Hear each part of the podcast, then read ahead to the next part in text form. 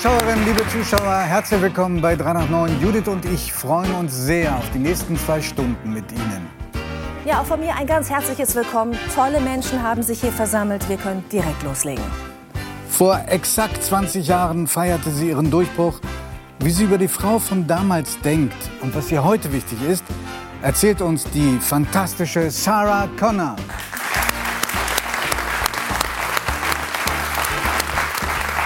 Ob in Nachts unter Wölfen, Babylon Berlin oder die Kudamm-Trilogie, er überzeugt in allen Rollen und er duftet auch nach ihnen. Verstehen Sie nicht? Aufklärung gibt's von Schauspieler und neuerdings auch Romanautor Sabine Tambrea. Und sie bezeichnet sich selbst als einen westfälischen Dickkopf und kämpft für mehr Beteiligung von Frauen in der Politik. Welche Hoffnungen sie an eine neue Regierung knüpft, fragen wir die ehemalige Bundestagspräsidentin Professor Rita Süßmuth.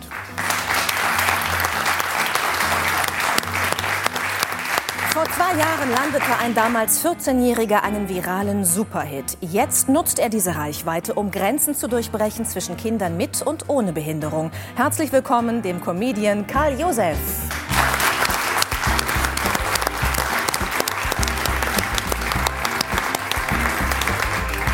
Bisher dachten viele, der Mensch stammt vom Neandertaler ab. Dass das nur zum Teil stimmt, welches Genmaterial wir alle in uns tragen und was Karl der Große damit zu tun hat, erfahren wir vom Archäogenetiker Professor Johannes Krause. Herzlich willkommen.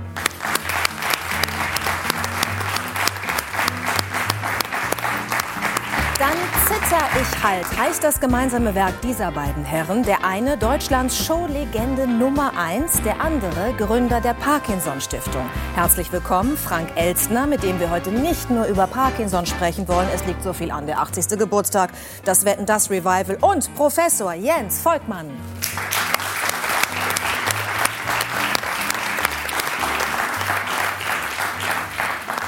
Frank, wir legen direkt los und du musst jetzt ganz stark sein. Und zwar nicht, weil wir über Parkinson sprechen, sondern weil du heute die Fragen beantworten musst. Andersrum ist dir lieber, oder? Ähm, ich muss ganz ehrlich sagen, bei euch macht es immer Spaß. Ich gucke euch gerne an. Ich habe die Sendung oft gesehen. Und ich weiß, dass ihr so tolle Fragen stellt, dass es Spaß macht zu antworten. Oh, das ist aber ein schönes Kompliment. Giovanni, ganz berührt. Wir haben nämlich uns noch mal die äh, große Show zu deinem 75. Geburtstag angeguckt, moderiert von Markus Lanz. Und da ist uns aufgefallen, dass du sehr oft die Interviewführung quasi übernommen hast. Und wir haben uns gefragt, will der Mann nicht gerne im Mittelpunkt stehen oder hat er Angst vor den Geschichten, die seine Freunde und Bekannten da vielleicht jetzt raushauen? Nein, das Problem ist, wenn ich in einem Fernsehstudio bin und eine Kamera sehe, dann habe ich immer das Gefühl, ich bin jetzt dran. Und äh, wenn man dann warten muss und äh, warten muss, bis man gefragt wird, dann ist das eine Zeit, die ich ungern überbrücke. Und äh, da kommt es dann schon mal vor, dass ich einem Kollegen helfe äh, bei der Moderation. Und äh, glücklicherweise sind die Kollegen nicht sauer darüber, sondern freuen sich, er bewegt sich noch. Das kennen Schauspieler und Politiker und Sänger natürlich überhaupt nicht. Ne? Viel. Viel gibt es. Der Reflex Lampenfieber. Lampenfieber gehört dazu. Und Hilfen auch. Okay. Ich habe äh, kürzlich im Spiegel einen Artikel über dich gelesen und da bin ich wirklich über ein Zitat gestolpert. Wir kennen uns ja auch privat ein bisschen. Du hast da gesagt, ich bin nicht sehr gesellig und fühle mich in der Öffentlichkeit nicht wohl. Wie kann das sein bei einem Mann, der wie kaum ein anderer für die Unterhaltung eines Millionenpublikums steht? Ich kann dir nicht sagen, woran das liegt. Da müsste man einen Psychiater fragen. Vielleicht kann Jens Volkmann da eine Antwort geben. Das Ich ist der einzige sagen, Professor, den wir das heute stimmt. nicht haben. Ein Professor für Psychologie. Stimmt. Ich bin, ich bin ein bisschen menschenscheu. Und vielleicht liegt das daran, dass ich als kleines Kind immer äh, allen möglichen Leuten sagen musste, ich habe nur ein Auge, ich trage ein Glasauge, ich sehe nicht richtig. Ich habe damals immer viele Beulen am Kopf gekriegt, wenn ich an die Briefkästen gerannt bin. Und da, dann wird man nicht unbedingt ein Mensch, der sich wohlfühlt, wenn viele Leute zugucken. Deswegen ist für mich eigentlich Fernsehen was Fantastisches, weil da gucken zwar viele zu, aber sie sind nicht im Studio. Du merkst es nicht. Ja, das, ich habe als junger Schauspieler begonnen in Karlsruhe am Kammertheater. Und äh, da saßen 70 Leute gegenüber, die haben jetzt die ganze Zeit geguckt, na, was bringt der junge Kerl da? Und äh, das machte mich viel nervöser, als wenn ich bei Wetten das 20 Millionen Zuschauer hatte. Ich wusste ja, die sind gut zu Hause untergebracht. Von welcher Zeit sprechen wir gerade? Wie alt warst du da? 80er Jahre. 80er Jahre, weil wir haben so ein schönes äh, Foto von dir aus den 70er Jahren, das wir gerne Oh noch Gott. mal zur Aufführung bringen würden. Und zwar äh, aus der Bravo. Oh, bitte schnell wegrennen. Vielleicht äh, können wir es einmal. ist- Ach, da vorne ist es. Äh, das, Das, ist tatsächlich ganz schrecklich. Ich, ich war damals für kurze Zeit Bravo-Disc-Jockey. Und ich war ja bei Radio Luxemburg und gehörte zu den Leuten, die dafür gesorgt haben, dass in Deutschland bessere Musik gespielt wird.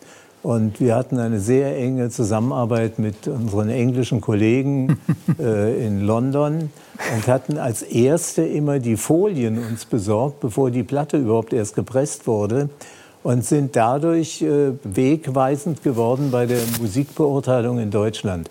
Dann gab es noch die Goldene Löwen von Radio Luxemburg und das war eine wunderbare Zeit. Nur was weniger wunderbar war, wir hatten in Deutschland keine Presse. Weil die deutschen Sender waren alle sauer auf uns in Luxemburg, weil wir sehr viel Geld verdient haben mit der Werbung. Und im äh, Nielsen-2-Gebiet, also in Nordrhein-Westfalen, dem Sendegebiet des WDR zum Beispiel, da durfte der WDR keine Werbung machen. Und äh, das waren die ganzen deutschen Sender waren eifersüchtig auf unseren Erfolg aus dem kleinen Luxemburg. Und wir kamen uns vor wie ein Piratensender, wie Radio Veronica von den Holländern und haben die Situation natürlich ausgenutzt. Und auf die Art und Weise kann ich nur sagen, habe ich zu meinem Publikum immer ein ganz besonderes Verhältnis gehabt. Ich fand es toll, wenn man sich mit uns beschäftigt hat. Aber ich fand es nicht toll, wenn man solche Fotos machen musste. Also ich kann mich noch erinnern, das war eine Mansardenwohnung, die ich hatte. Damals war ich noch nicht verheiratet. Ach, das war auch wirklich deine Wohnung. Ja, das war meine Wohnung. Du hattest so ein Fell auf dem Bett? Ich hatte ein, ja, das hat der, Interessant, Frank. Nein, das hat der Fotograf mitgebracht. Ach so, okay. Der hat gesagt, als Bravo-Disc-Jockey musst du jetzt hier eine tolle Position machen. Und als ich das Foto gesehen habe, habe ich gesagt, lieber Gott, bitte mach, dass das nie gezeigt wird. Du siehst, meine Gebete werden erhört. Und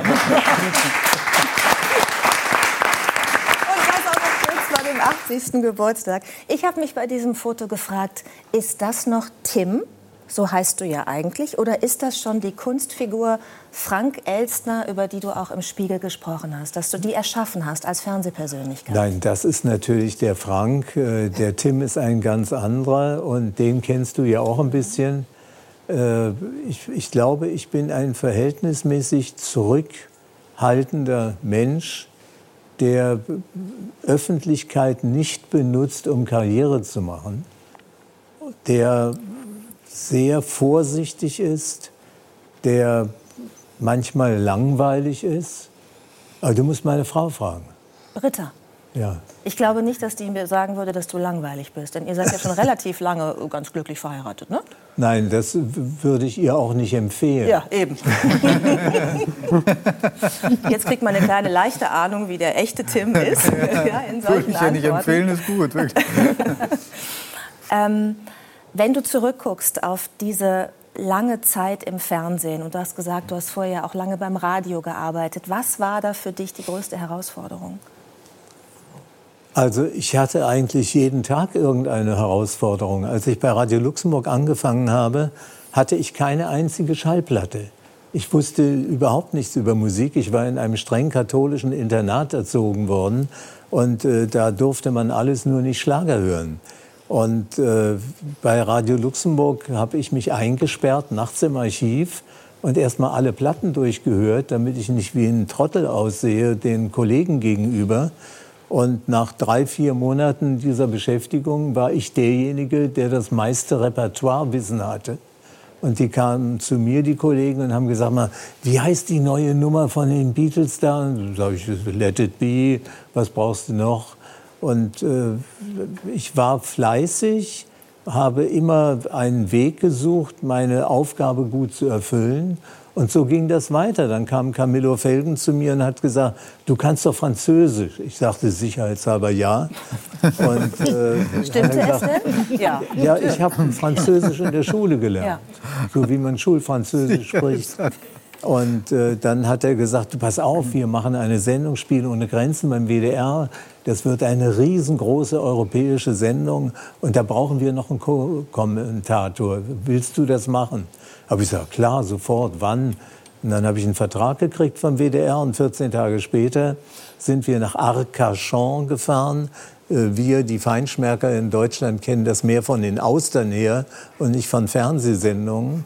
Und die Fernsehsendung selber hatte etwas ganz Besonderes. Sie hatte schwarze Kühe, die aussahen wie Stiere. Und diese Kühe haben Menschen angegriffen. Und das war so, wie wenn man in Pamplona beim großen Fest ist und die Tiere durch die Straßen gejagt werden. Und ich saß da äh, und sollte das jetzt kommentieren, nach Möglichkeit so, dass die Tierschutzvereine sich nicht melden. Und, Auf Französisch. Äh, ich, ich sag dir jetzt, was ich gemacht habe. Ich konnte nicht richtig Französisch, aber ich hatte einen Techniker, der war Franzose. Und dem habe ich gesagt, pass auf, ich zahle dir die Hälfte meiner Gage, du fährst mit mir mit und schreibst mir immer alles auf, was die sagen und ich übersetze das. Und das hat geklappt. Super, ist es nicht aufgefallen? Und, äh, äh, hinterher kam Camillo zu mir und sagte, du hast das nicht schlecht gemacht.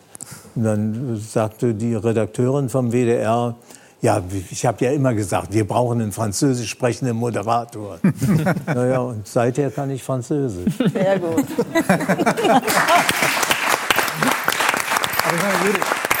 da, da siehst du, was Männer sich immer zutrauen, oder?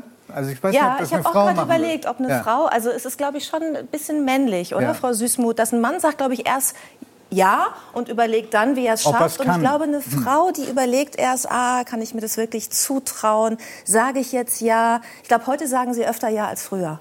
Eben, deswegen, ja? heute sind die Frauen in diesem Punkt anders, mit einem stärkeren Selbstbewusstsein.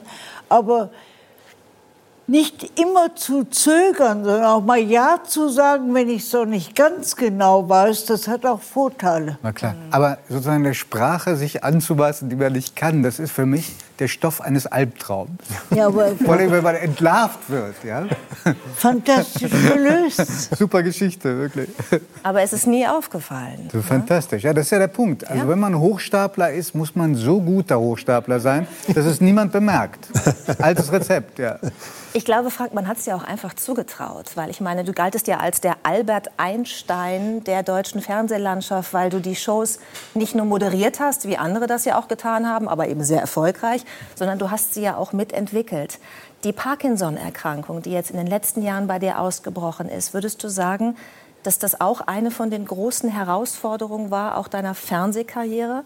Denn du gehst ja offen damit um, dass du am Anfang versucht hast, die Erkrankung zu verstecken, ne? das Zittern der Hände nicht sichtbar zu machen, zu überspielen. Also ich habe das überhaupt nicht versucht, die Krankheit zu verstecken. Ich habe gar nicht gewusst, dass ich die habe. Ja. Ich, habe festgestellt, wenn ich ein Glas genommen habe in meiner Sendung und den Leuten zugeprostet habe und das Glas gegen den Mund führte, dass ich dann anfing zu zittern. Und dann habe ich äh, das Glas immer mit zwei Händen gehalten und dann sah das so blöd aus, dass ich dachte, jetzt gehst du mal zum Arzt, warum zitterst du so? Und äh, meine Hausärztin und auch andere Ärzte haben mir jahrelang erzählt, das ist deine Nervosität, du bist so nervös, du wolltest ja nie in der Öffentlichkeit stehen. Dann haben die mir alles das erzählt, was im Spiegel stand. Und äh, ja, wie soll ich das sagen? Ich, ich habe einfach geglaubt, ich habe kein Parkinson. Und dann kam ich zu einer Universitätsklinik, die haben mich auf den Kopf gestellt und habe einen wunderbaren Arzt kennengelernt, Professor Volkmann. Der jetzt der, neben dir sitzt. Der hier neben mir sitzt. Und der mich richtig eingestellt hat und mir klipp und klar gesagt hat, Sie haben Parkinson. Und äh, jetzt kann ich Ihnen beibringen, was das für Sie bedeutet. Und äh, er hat mich medizinmäßig eingestellt auf ein paar Pillen, die ich nehme und auf eine Lebenshaltung, die ich unterstütze. Und seither weiß ich, man kann als Parkinson-Kranker zwar nicht geheilt werden, man kann auch die Krankheit nicht auf einmal vergessen, aber man kann helfen, dass sie nicht ganz so schnell schrecklich sich weiterentwickelt. Dazu gehört viel Sport, habe ich immer gemacht. Dazu gehört gesunde Ernährung, mache ich jetzt. Äh, dazu gehört, dass man ein bisschen positiv denkt. Und ich stehe morgens eben nicht auf und sage, oh, ich armer Kerl, ich habe Parkinson. Äh, ich stehe morgens auf und sage, was hat Herr Volkmann gesagt? Du hast doch nur ein Parkinsöhnchen. Damit komme ich besser zurecht. Mhm. Professor Volkmann, ähm, was ist ein Parkinsöhnchen? ja, das ist ein ganz kleiner Parkinson. Also ja, Frank hat sicher nicht dies, das Vollbild, ähm, das natürlich viele Menschen befürchten und was man an anderen Personen in der Öffentlichkeit beobachten konnte, wie an Papst Johannes Paul II. zum Beispiel, der seine Parkinson-Krankheit wirklich sehr öffentlich gelebt hat. Ähm, seine Symptome sind milde, äh, sie sind aber natürlich trotzdem da und äh, ja, müssen behandelt werden, sodass er ein möglichst gutes Leben führen kann. Wir wollen ja heute auch ein bisschen aufklären mit dieser Sendung. Deswegen sind Sie beide ja auch hier, weil Sie aufklären möchten über Parkinson. Was sind die ersten Anzeichen? Ist es typischerweise das Zittern? Eigentlich gar nicht. Ähm, das, das, klassische Anzeichen, mit dem der Arzt die Parkinson-Krankheit diagnostiziert, ist die Bewegungsverlangsamung. Also man bekommt immer kleinere äh, Bewegungen, die Handschrift wird vielleicht kleiner, ähm, man macht langsamere Bewegungen, geht ein bisschen gebückt. Und das wird häufig als Altern einfach verkannt, äh, weil es so schleichend kommt und viele merken das gar nicht. Wenn dann das Zittern dazukommt, dann ist die Sache eindeutig. Ja. Das ist ein Zittern, was überwiegend eben in Ruhe auftritt, wenn man äh, sitzt und nicht klassischerweise, so wie Frank das hatte, wenn man hingreift, hinlangt. Das ist häufig eine andere Art von Zittern. Also die Bewegungsverlangsamung ist eigentlich das charakteristische Zeichen. Mhm. Inwieweit ist denn der Schlaf aussagekräftig? Ja, man muss ein bisschen unterscheiden, ähm, sozusagen, was ist der Beginn der klassischen Symptome, mit denen der Arzt die Parkinson-Krankheit diagnostiziert und was ist eigentlich der Beginn der Parkinson-Krankheit. Also die Neurodegeneration, das Absterben von Nervenzellen, das beginnt schon viele, viele Jahre bevor diese ersten ähm, Anzeichen einer Parkinson-Krankheit überhaupt diagnostizierbar sind. Man denkt heute 10 bis 15 Jahre früher.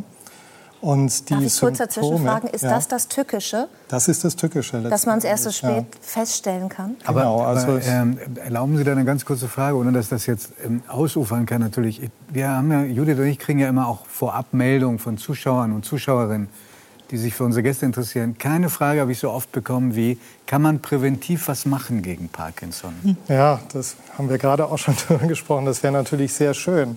Und das würde das große Problem lösen, dass wir die Krankheit eigentlich heute nicht rechtzeitig diagnostizieren können. Sie fängt so unspezifisch an.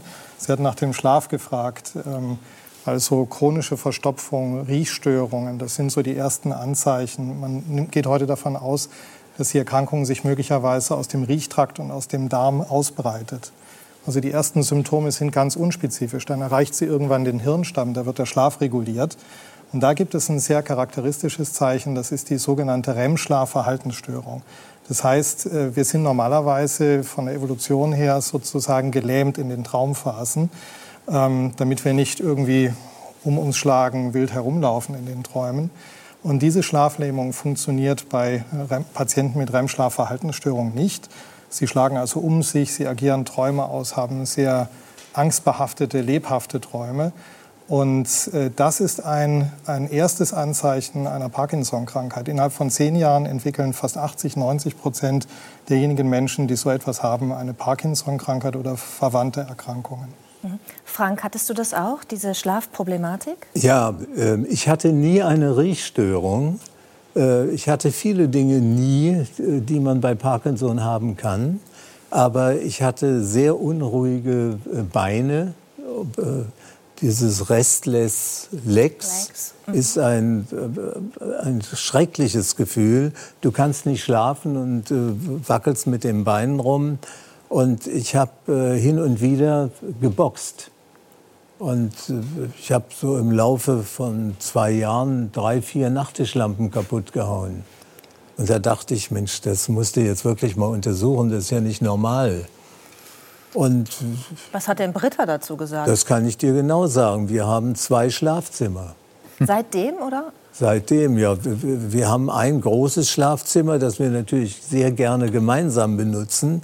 Aber wenn ich das Gefühl habe, heute Nacht äh, bin ich zu unruhig, dann ziehe ich mich lieber zurück, denn ich habe keine Lust, äh, dass mir mal vorgeworfen wird, wovon er gesprochen hat. Es gibt Parkinson-Kranke, die beginnen, den Partner zu würgen. Und äh, ich habe ja keine Lust, jetzt hier noch zum Verbrecher zu werden, nur weil ich dieses blöde Parkinson habe. Ich habe den Eindruck, dass ihr da ganz, ähm, wie soll ich sagen, humorvoll mit umgeht, ihr beiden, Britta und du. Sie hat dir einen Boxsack geschenkt. Ja. Damit du dich da ausleben kannst? Ja, ja, klar. Und damit ich ein bisschen trainieren kann, äh, Bewegung ist fast für jede Krankheit eine wichtige Rezeptur. Und sich zu bewegen jeden Tag und nach Möglichkeit wenigstens eine halbe Stunde bringt Erfolge.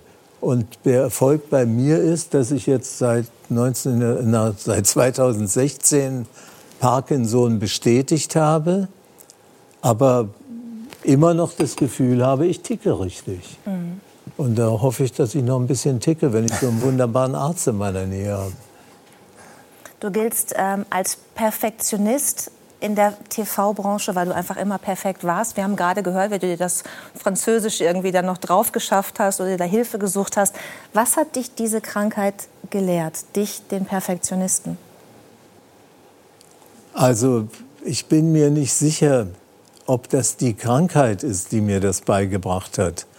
Aber ich habe sehr früh in meinem Leben Momente erlebt, wo ich mich geschämt habe für Menschen, die in Selbstmitleid ergehen. Mhm.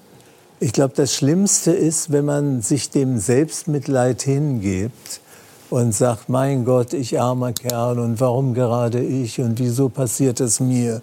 Und das habe ich doch nicht verdient. Äh, ich kämpfe dagegen an. Sobald solche Gedanken kommen, äh, mache ich einen anderen Stundenplan oder überlege mir, was, was kann ich mit der Familie unternehmen. Ich habe vor zehn Jahren eine neue Leidenschaft äh, gepflegt. Ich mache Tierfilme, und zwar Filme über die bedrohten Tierarten auf dieser Welt. Und da gibt es leider genug. Und wenn du dann äh, wochenlang äh, mit Orang-Utans drehst oder mit Schimpansen, mit Elefanten und äh, mit Koalas, dann äh, lenkt dich das so ab, dann hast du alles bloß keine Krankheit mehr. Und du hast äh, deine Zeit genutzt und hast ein Buch geschrieben, und zwar über die Erkrankung, über die wir gerade gesprochen haben, über Parkinson, zusammen mit Professor Dr. Jens Volkmann. Und was ich sehr schön finde, ist, in dem ganzen Buch stellst du die Fragen und Professor Volkmann antwortet. Äh, mehr dazu in dem Buch für alle Interessierten. Vielen Dank, dass Sie beide hier bei uns zu Gast sind heute. Dankeschön.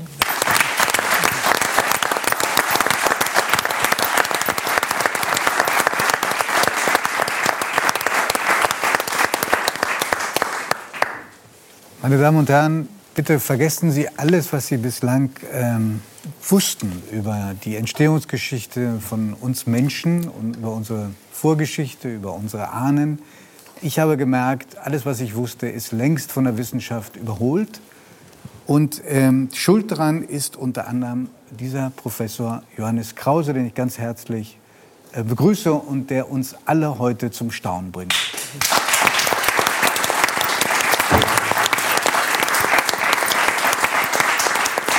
Ich habe lange geübt, auch mit der Hilfe von äh, Judith, die fast alles äh, fehlerfrei aussprechen kann. Sie sind Archäogenetiker. Genau.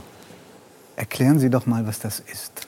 Ja, also wir machen im Prinzip Verwandtschaftsanalysen von Individuen aus der Vergangenheit. Das heißt, ich bin Genetiker, ich untersuche DNA, so wie man die Verwandtschaftsanalysen von heutigen Menschen durchführen kann.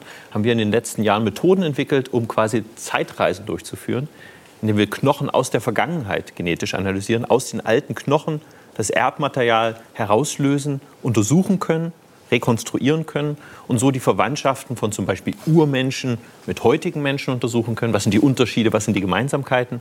Aber auch zum Beispiel Verwandtschaftsanalysen durchzuführen von Kulturen aus der Vergangenheit, um etwas zu lernen, wie haben sie sich im Laufe der Zeit verändert, was sind unsere Vorfahren, von wo kamen zum Beispiel neue Techniken, neue Kulturfähigkeiten, wie zum Beispiel der Ackerbau, eingewandert nach Europa, um quasi die Vergangenheit, die ja häufig Vorgeschichte ist, etwas tiefer zu durchleuchten. Also wenn Sie sagen Verwandtschaften, äh, dann fällt mir ein, dass Sie mal gesagt haben, ich weiß nicht, wie ernst Sie es gemeint haben, dass wir alle, auch die, die hier heute Abend sitzen, eigentlich von Karl dem Großen abstammen. Diese These kannte ich so in Andeutung bislang nur von Armin Laschet, äh, der Karl der Große sehr, sehr bewundert und sagt, ja. irgendeinen Verwandtschaftsgrad, vor allem kommt aus seiner Familie, diese äh, Mutmaßung, haben wir bestimmt.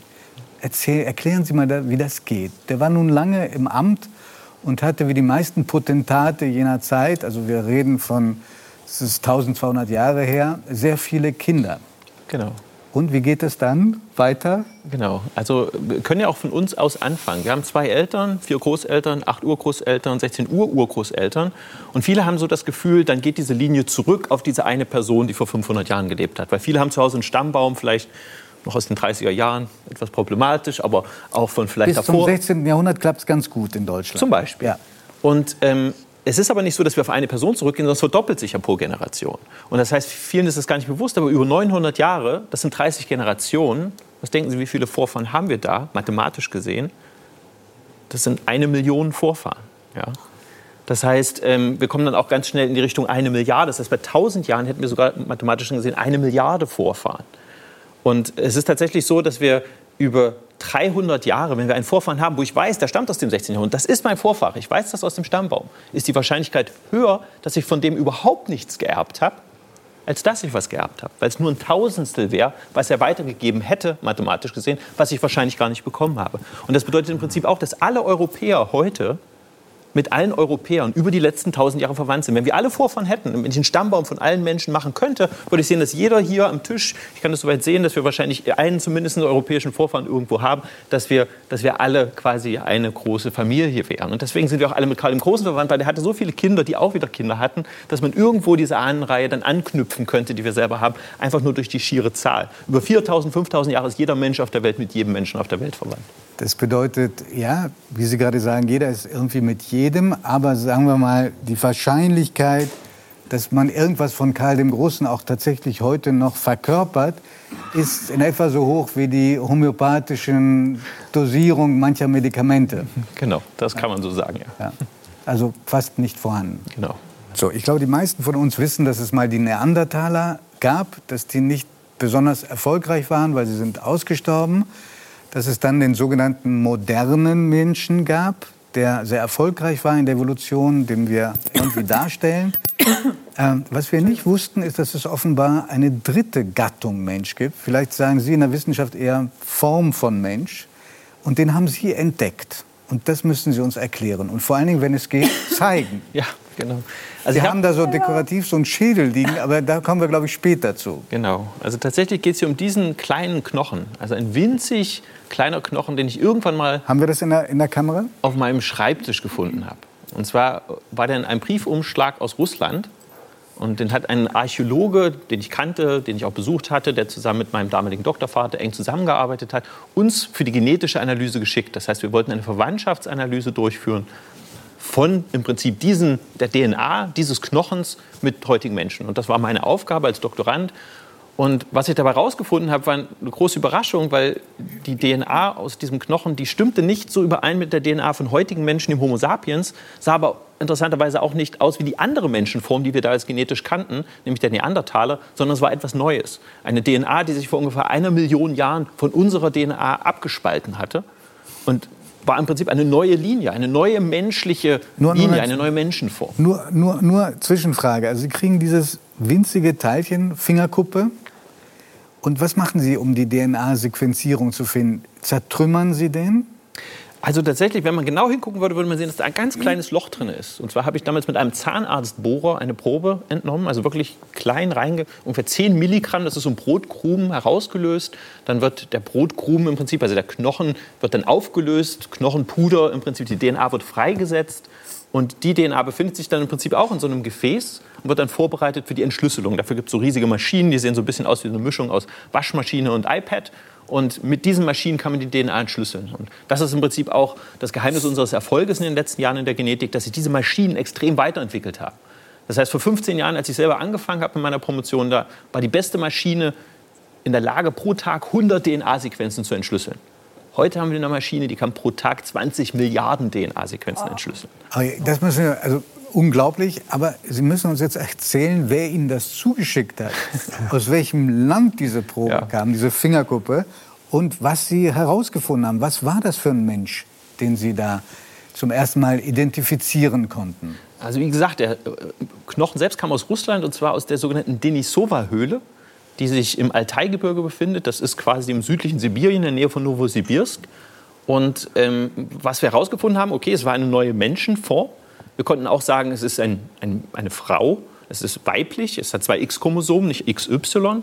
Und wir konnten anhand der Größe auch sagen, dass es sich wahrscheinlich um ein Mädchen handelt, was ungefähr 12 bis 13 Jahre alt war, als es so genau den Finger verloren hat. Es muss nicht gestorben sein, vielleicht hat es auch nur den Finger in der okay. Höhle verloren. Okay. Kann man sich auch so prinzipiell vorstellen. Oder vielleicht war auch abgebissen von einem Raubtier. Oh. Und ähm, wir konnten das gesamte Genom entschlüsseln. Aus diesem kleinen Knochen konnten wir wirklich den gesamten Bauplan dieses Mädchens, was vor wahrscheinlich 130.000 Jahren in der Höhle den Finger verloren hat, rekonstruieren und konnten mittlerweile genau sagen, in welchem Verwandtschaftsverhältnis steht es zu uns. Wir konnten sehr viel lernen über diese neue Menschenform, von der wir jetzt ein Genom haben, aber wir nicht wissen, wie sie aussah. Das heißt, denn dieser, haben Sie auch eine Vorstellung davon, wie dieser Mensch aussah? Also was wir sagen können, ist, wenn wir sie zumindest mit heutigen Menschen vergleichen und die Gene, die wir in heutigen Menschen finden, ist, sie hatte wahrscheinlich braune Augen, sie hatte wahrscheinlich dunkle Haut, sie hatte wahrscheinlich dunkle Haare. Viel mehr können wir über den Phänotyp nicht sagen, weil tatsächlich so Knochenmorphologie zum Beispiel können wir noch nicht aus Genen herauslesen. Also wenn ich jetzt den Bauplan von einer von Ihnen hätte, könnte ich nicht das Gesicht rekonstruieren. Ich könnte aber vielleicht das sagen über die Augenfarbe, über die Haarfarbe, über vielleicht auch, ob man eher Locken hat oder ob man ja glattes Haar hat, ob man dunkles Wir sehen Haar, Fotos ab und zu von Menschen, die so ähm, an, an, Urmenschen erinnern genau. sollen. Halten Sie das für plausibel, dass man so mal aussah? Ja, also das ist tatsächlich eine potenzielle Rekonstruktion dieser Denisovanerin, wie wir sie jetzt nennen, nach der Höhle. Ähnlich wie beim Neandertaler, der im Neandertal gefunden wurde, wurde quasi diese Person in der Denisova-Höhle gefunden. Und wir haben sie dann Denisovaner genannt. Wir haben hier mit Absicht... Wir hätten auch einen leichteren Namen finden können. Ja, man hätte ja aber auch einen lateinischen Namen geben können. Homo Altaiensis zum Beispiel oder nach dem, nach dem Fundort benannt, Denisovanensis, wäre vielleicht noch komplizierter gewesen. Aber wir haben uns mit Absicht dagegen entschieden, sie nach einer eine neue Spezies im Prinzip aus ihr zu machen, weil das dann immer auch bedeutet, man, man gibt ein Statement ab, ob sie sich zum Beispiel vermischt hat, ob sie genetisch kompatibel war mit anderen Urmenschen, konnte sie sich mit uns fortpflanzen oder nicht, weil so ein lateinischer Name bedeutet im Prinzip immer, es ist eine Art und eine Art hat ein Konzept und okay. sie besteht aus diesen zwei Buchstaben, Homo sapiens. Und wenn man jetzt sagt Homo sapiens, dann ist es eine eigene Art. Wenn man sagt, Homo sapiens sapiens ist der Mensch eine Unterart von Homo sapiens. Und das haben wir versucht zu vermeiden, weil wir das einfach über Menschen, die vor 130.000 Jahren gelebt haben, eigentlich nicht sagen können. Ja, verstehe. Ja, natürlich. Wie ist das denn, wenn man, also Sie geben das quasi in, ein, in diese Maschine und dann sitzt man davor und dann kling und dann kommt das Ergebnis und dann sitzen da wie viele Leute vor? Wie viele haben dann da gleichzeitig gesehen, was da für ein ja, Ergebnis rauskam? Also gar nicht so viele. Ich habe das mit einer, mit einer Doktorandin damals zusammen gemacht, äh, Xiaomei Fu aus, aus, aus Peking. Und ähm, es war tatsächlich so, dass man diese Daten auf den Computer bekommt. Also was, unsere Analyse, unser eigentlich täglich Brot ist Bioinformatik. Wir sitzen vor Computern und bekommen Daten, die sehen ganz langweilig aus. Das ist DNA, A, C, T, G, A, C, C, T, T, T, G, C, A, C, Und dann guckt man das alles an und dann ist man genau. sich, wann wird man sich dann klar, dass man da eine neue also in dem Fall hat es vielleicht drei Stunden gedauert. Wir haben verschiedene Analysen durchlaufen lassen. Und es war auch wirklich so ein Aha-Moment, dann in dem Moment ja, zu sehen, das ist was Neues. Unglaublich, total spannend. Ich habe aus mir die gesamte Abteilung zusammengerufen und habe. War das tagsüber oder nachts? Oder äh, es war am Freitagnachmittag. Und äh, es war so ungefähr 13.50 Uhr, würde ich sagen. Und um 16 Uhr genau. war die gesamte Abteilung versammelt und hat sich die Daten mit uns angeschaut. Und hat, alle haben es bestätigt. Alle haben es bestätigt. Niemand konnte, wir haben uns, so wie es häufig in der Wissenschaft ist, man hat eine Hypothese und versucht, jemanden zu finden, der sagt, das stimmt nicht. Ja, und äh, das Sarah, musst dir vorstellen, der, der, der Professor kommt aus einem Ort in Thüringen, Leinefelde. Und aus diesem Ort stammt noch ein zweiter Wissenschaftler, der ein bisschen vor ihm gelebt hat. Und der hat den Neandertaler entdeckt. Und äh, ein bisschen später entdeckt ausgerechnet ein anderer Mann aus demselben Dorf eine neue Menschengattung. Unglaublich. Mhm. Ja. Was, was, was essen und trinken Sie da?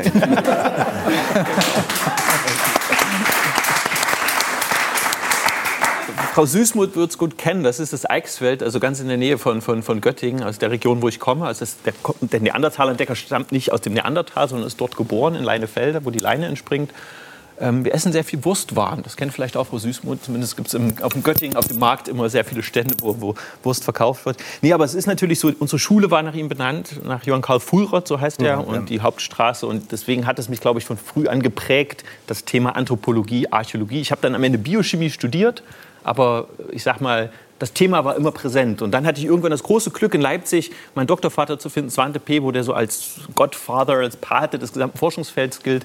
Und der hat das dann kombiniert, Genetik, was ich ja quasi studiert habe, mit der Anthropologie. Und das war natürlich dann was, wo mein, mein, mein Feuer wurde entfacht. Und das hat sich, glaube ich, auch bis heute dann durchgesetzt. Herr Professor, uns rast die Zeit davon, aber diesen Schädel können wir nicht unkommentiert ja. lassen. Also wir, dieser, diese Fingerkuppe da von diesem Mädchen, diesem Arm zwischen 12 und 13, die ist echt, ja? Die Fingerkuppe ist kein Nachbau? Das ist der Nachbau tatsächlich. Ist der Nachbau. Also okay. und der Schädel, ist der echt oder ist das ein Nachbau? Auch ein Nachbau, leider. Das Original, das liegt im Museum in Prag. Das ist eine unserer neuesten Entdeckungen. Und zwar ist das eine Frau, die vor ungefähr 47.000 Jahren gelebt hat.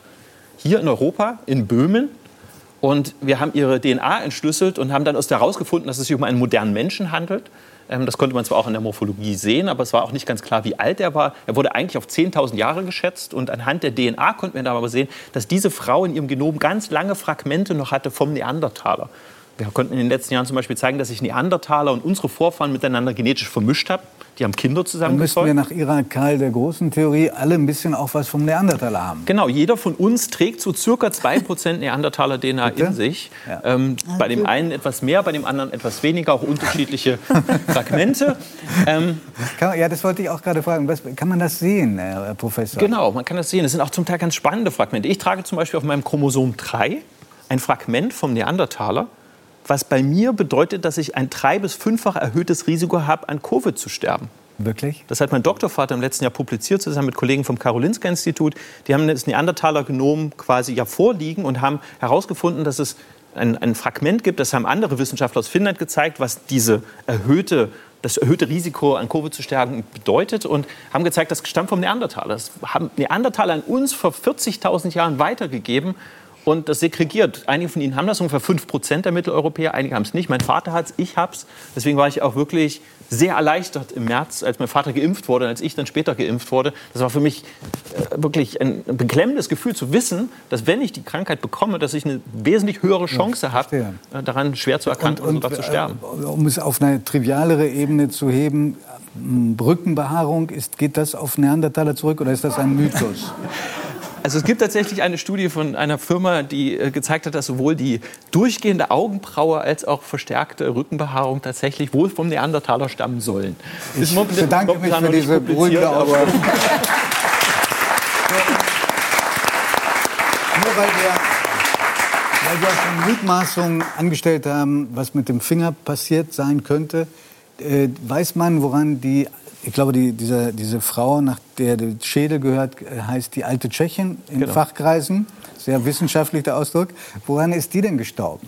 Also man konnte an den Knochen sehen, dass es sieht man jetzt hier nicht am Schädel, aber dass es Verletzungen gab, die wahrscheinlich von einer Hyäne stammen. Also sie hat auf jeden Fall ähm, also Kauspuren von einer Hyäne äh, und auch quasi von den Zähnen der Hyäne. Und sie wurde wahrscheinlich verschleppt. In, die, in der Höhle hat man nur ihren Schädel gefunden, der Rest des Skelettes oder des Körpers war nicht mehr da. Ähm, und ja, das war wahrscheinlich ein grausames Schicksal, was aber wahrscheinlich in der Eiszeit, als sie gelebt hat, wahrscheinlich normal war. Und was man zu ihr natürlich noch dazu sagen muss, sie ist im Moment das Genom, was wir aus ihr entschlüsselt haben, das älteste Genom eines modernen Menschen, was wir aus ihr heraus äh, quasi entschlüsseln konnten. Und hat uns interessanterweise gezeigt, dass es moderne Menschen schon vor 47.000 Jahren in Europa gab. Bisher galt es eigentlich so als 42.000 Jahre. Das heißt, moderne Menschen haben 5.000 Jahre früher schon in Europa gewohnt. Das heißt, die sind irgendwann aus Afrika ausgewandert, sind nach Europa eingewandert, sind hier auf Neandertaler gestoßen. Deswegen trägt sie diese Neandertaler-Fragmente. Sieht fast Genom. liebevoll aus, wenn Sie sie so halten, ja. als ob Sie sich ja, wirklich kennen. Das sowieso. Wir haben eine sehr intime Beziehung. Ja. Ich kenne sie besser als jeder andere, Sie haben, all, das, all das kann man nachlesen in einem wirklich spannenden Buch, das Sie mit Thomas Trappe zusammen äh, geschrieben haben. Sie haben dem Titel, äh, diesem Buch den Titel gegeben, Hybris. Und das bezieht sich auf den Mensch, der es geschafft hat, der bis heute auf der Welt ist, nämlich den Homo sapiens. Warum Hybris? Ja, es ist im Prinzip so der Hochmut, die Vermessenheit, die wir in den, in, in, gezeigt haben. Wir, wir sind uns zum Beispiel allein schon in den letzten 50 Jahren bewusst, dass wir nicht nachhaltig leben, dass, dass wir das Klima kaputt machen, dass wir zu viele sind. Wir, haben, wir sind jetzt die intelligenteste Spezies, die jemals auf dem Planeten gelebt hat. Wir zeigen im Buch sehr schön, wie erfolgreich sich die Menschheit über den gesamten Planeten ausgebreitet hat. Wir gehen so ein bisschen nach, was macht den Menschen überhaupt zu Menschen, was macht uns zu dieser erfolgreichen Spezies. So dieses, ich habe von, von Herrn Elzner darüber geredet, wir haben so dieses Entdeckergehen, denke ich manchmal, diese Neugier, die uns immer wieder über den Horizont herausgebracht hat. Das ist das Positive. Das ist das Positive. Das Negative? Uns, ne? Und das Negative ist im Prinzip, dass wir, dass wir gleichzeitig nicht nachhaltig sein können, dass wir im Prinzip, wo wir hinkommen, expansionsartig uns ausbreiten, was so lange funktioniert, wie wir uns ausbreiten können, aber an Grenzen stoßen und diese Grenzen irgendwo nicht akzeptieren können und jetzt aber in einem, in einem Punkt angelangt sind in unserer Menschheitsgeschichte, wo wir uns eigentlich dessen besinnen müssten, dass wir, dass wir so nicht weitermachen können. Aber wir tun es nicht, weil es wie in unsere DNA reingeschrieben ist, dass es nicht weitergeht. Und das ist im Prinzip diese Vermessenheit, dieser Hochmut. Wir haben die Intelligenz, wir wissen all diese Dinge und wir tun sehr wenig dagegen. Und Darf ich eine Frage stellen? Gab es damals schon Parkinson? Das kann man leider nicht nachweisen. Also Parkinson hat natürlich auch eine genetische Komponente. Es gibt viele verschiedene Formen von Parkinson. Ähm, und äh, es gibt auch vererbbare Formen von Parkinson. Wir haben aber bisher noch in keinem der alten Skelette diese Mutationen gefunden, die Parkinson verursachen. Es gibt auch häufig so neue Mutationen, die neu entstehen. Da hätte man quasi sehr viel Glück, wenn man sowas in einem alten ähm, Skelett oder alten Genom finden würde. Es hat es auf jeden Fall gegeben, weil der Bauplan der Menschen vor 40.000 Jahren, als diese Frau gelebt hat, nicht so viel anders ist wie unser Bauplan. Und selbst die heutigen Menschen, die auf der Welt leben, haben sich ja vor 200.000 Jahren begonnen, voneinander zu trennen. Das heißt, die Menschen, die im heutigen südlichen Afrika wohnen, die San zum Beispiel, Khoisan, die, die haben sich sehr früh von den restlichen Menschen getrennt. Das heißt, die haben aber alle den Bauplan, den die anderen Menschen auch haben. Also Parkinson gibt es sicherlich schon seit Hunderttausenden von Jahren, vielleicht sogar seit Millionen von Jahren. Ich bedanke mich ganz herzlich bei Johannes Krause. Okay dem ersten Moment, dem ersten Professor, den ich bei äh, 3 nach 9 kennenlernen durfte, der aussieht und redet wie ein Rocksänger. Vielen Dank.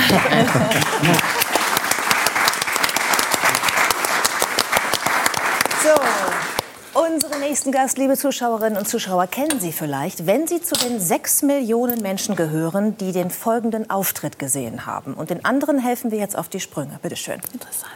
Ja, mein Name ist Karl und ich sehe es euch an. Ihr fragt euch jetzt alle dasselbe und ich weiß, ich muss es ansprechen.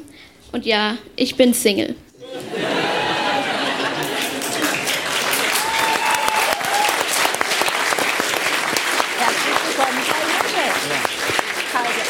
Wir da gerade gesehen haben bei Nightwash, ist jetzt zwei Jahre her. Genau. Wie sehr hat er dein Leben verändert? Ähm, ja, also das kann man, glaube ich, gar nicht in irgendwie einen kurzen Satz oder so unterbringen. Also es ist schon extrem krass, ähm, was sich seitdem getan hat. Also ähm, es war nicht mein erster Auftritt, so viel kann ich sagen. Ich hatte davor äh, zwei andere Auftritte, ähm, was immer noch äh, als Maß extrem krass ist, weil zum Vergleich beispielsweise mal andere Comedians, die jetzt bei ähm, Nightwash auftreten, hatten vorher äh, mindestens 100 andere Auftritte. Also Nightwash ist was, wo andere sich ähm, also die bauen darauf ihre, genau, die bauen ne? ihre Karriere darauf hinaus, dass sie da irgendwann mal auftreten wollen. Und es war mein dritter Auftritt, was ähm, extrem krass war und was ich immer noch nicht so begreifen kann. Ähm, genau, ich hatte vorher halt äh, zwei, drei Auftritte und seit diesem Nightwash-Auftritt, der der bekannteste war, ähm, wie schon gesagt, mit sechs Millionen Aufrufen im Internet, also abgesehen von den ganzen Fernsehauftritten und dem wirklichen Hype, der da kam, äh, man sieht, zwei Jahre später ähm, bin ich immer noch gefragt und äh, es gibt immer noch äh, Sachen, über die ich sprechen will, Witze, die ich äh, den Leuten äh, ja, sozusagen vortragen will. Also es ist echt äh, krass, was alles so passiert ist. Ich muss es ansprechen. Bist du ja. immer noch Single? Äh, ja, also ich bin auch auf dem Markt. Äh, wie ist das denn? Ich meine, auch das hat sich ja wahrscheinlich verändert. Du wirst wahrscheinlich angesprochen auf der Straße. Ja. Gerade junge Menschen, deine Generation, äh, klicken diese Videos und sind große Fans von dir.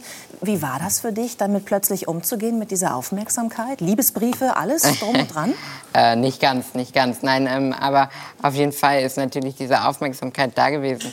Ähm, es war erstmal für mich krass natürlich. Ähm, ich glaube, als so Teenager, ich war damals 14, als das Video äh, so bekannt wurde, ähm, mich selber bei den Trends auf YouTube oder allgemein im Internet zu sehen, ähm, auf jeder Startseite. Ähm, es war schon krass und es war ähm, überwältigend für mich. Ähm, auf der anderen Seite war es cool, weil ich mich dadurch durch diese ähm, ja, dadurch, dass ich in der Öffentlichkeit dann stand und gar nicht so die Zeit hatte, darüber nachzudenken, hatte ich sehr viel Selbstbewusstsein gewonnen, was ich vorher nicht so hatte, ähm, was für mich ähm, im Nachhinein jetzt was ganz Besonderes in meinem Leben war, weil ähm, ich durch diese Auftritte einfach so ein Selbstbewusstsein bekommen habe, was mich äh, ja mittlerweile einfach im Alltag begleitet, was ich dadurch gewonnen habe, was ich vorher nicht so hatte. Und ähm, Anders ist es natürlich auch, dass ich ähm, auf der Straße angesprochen werde.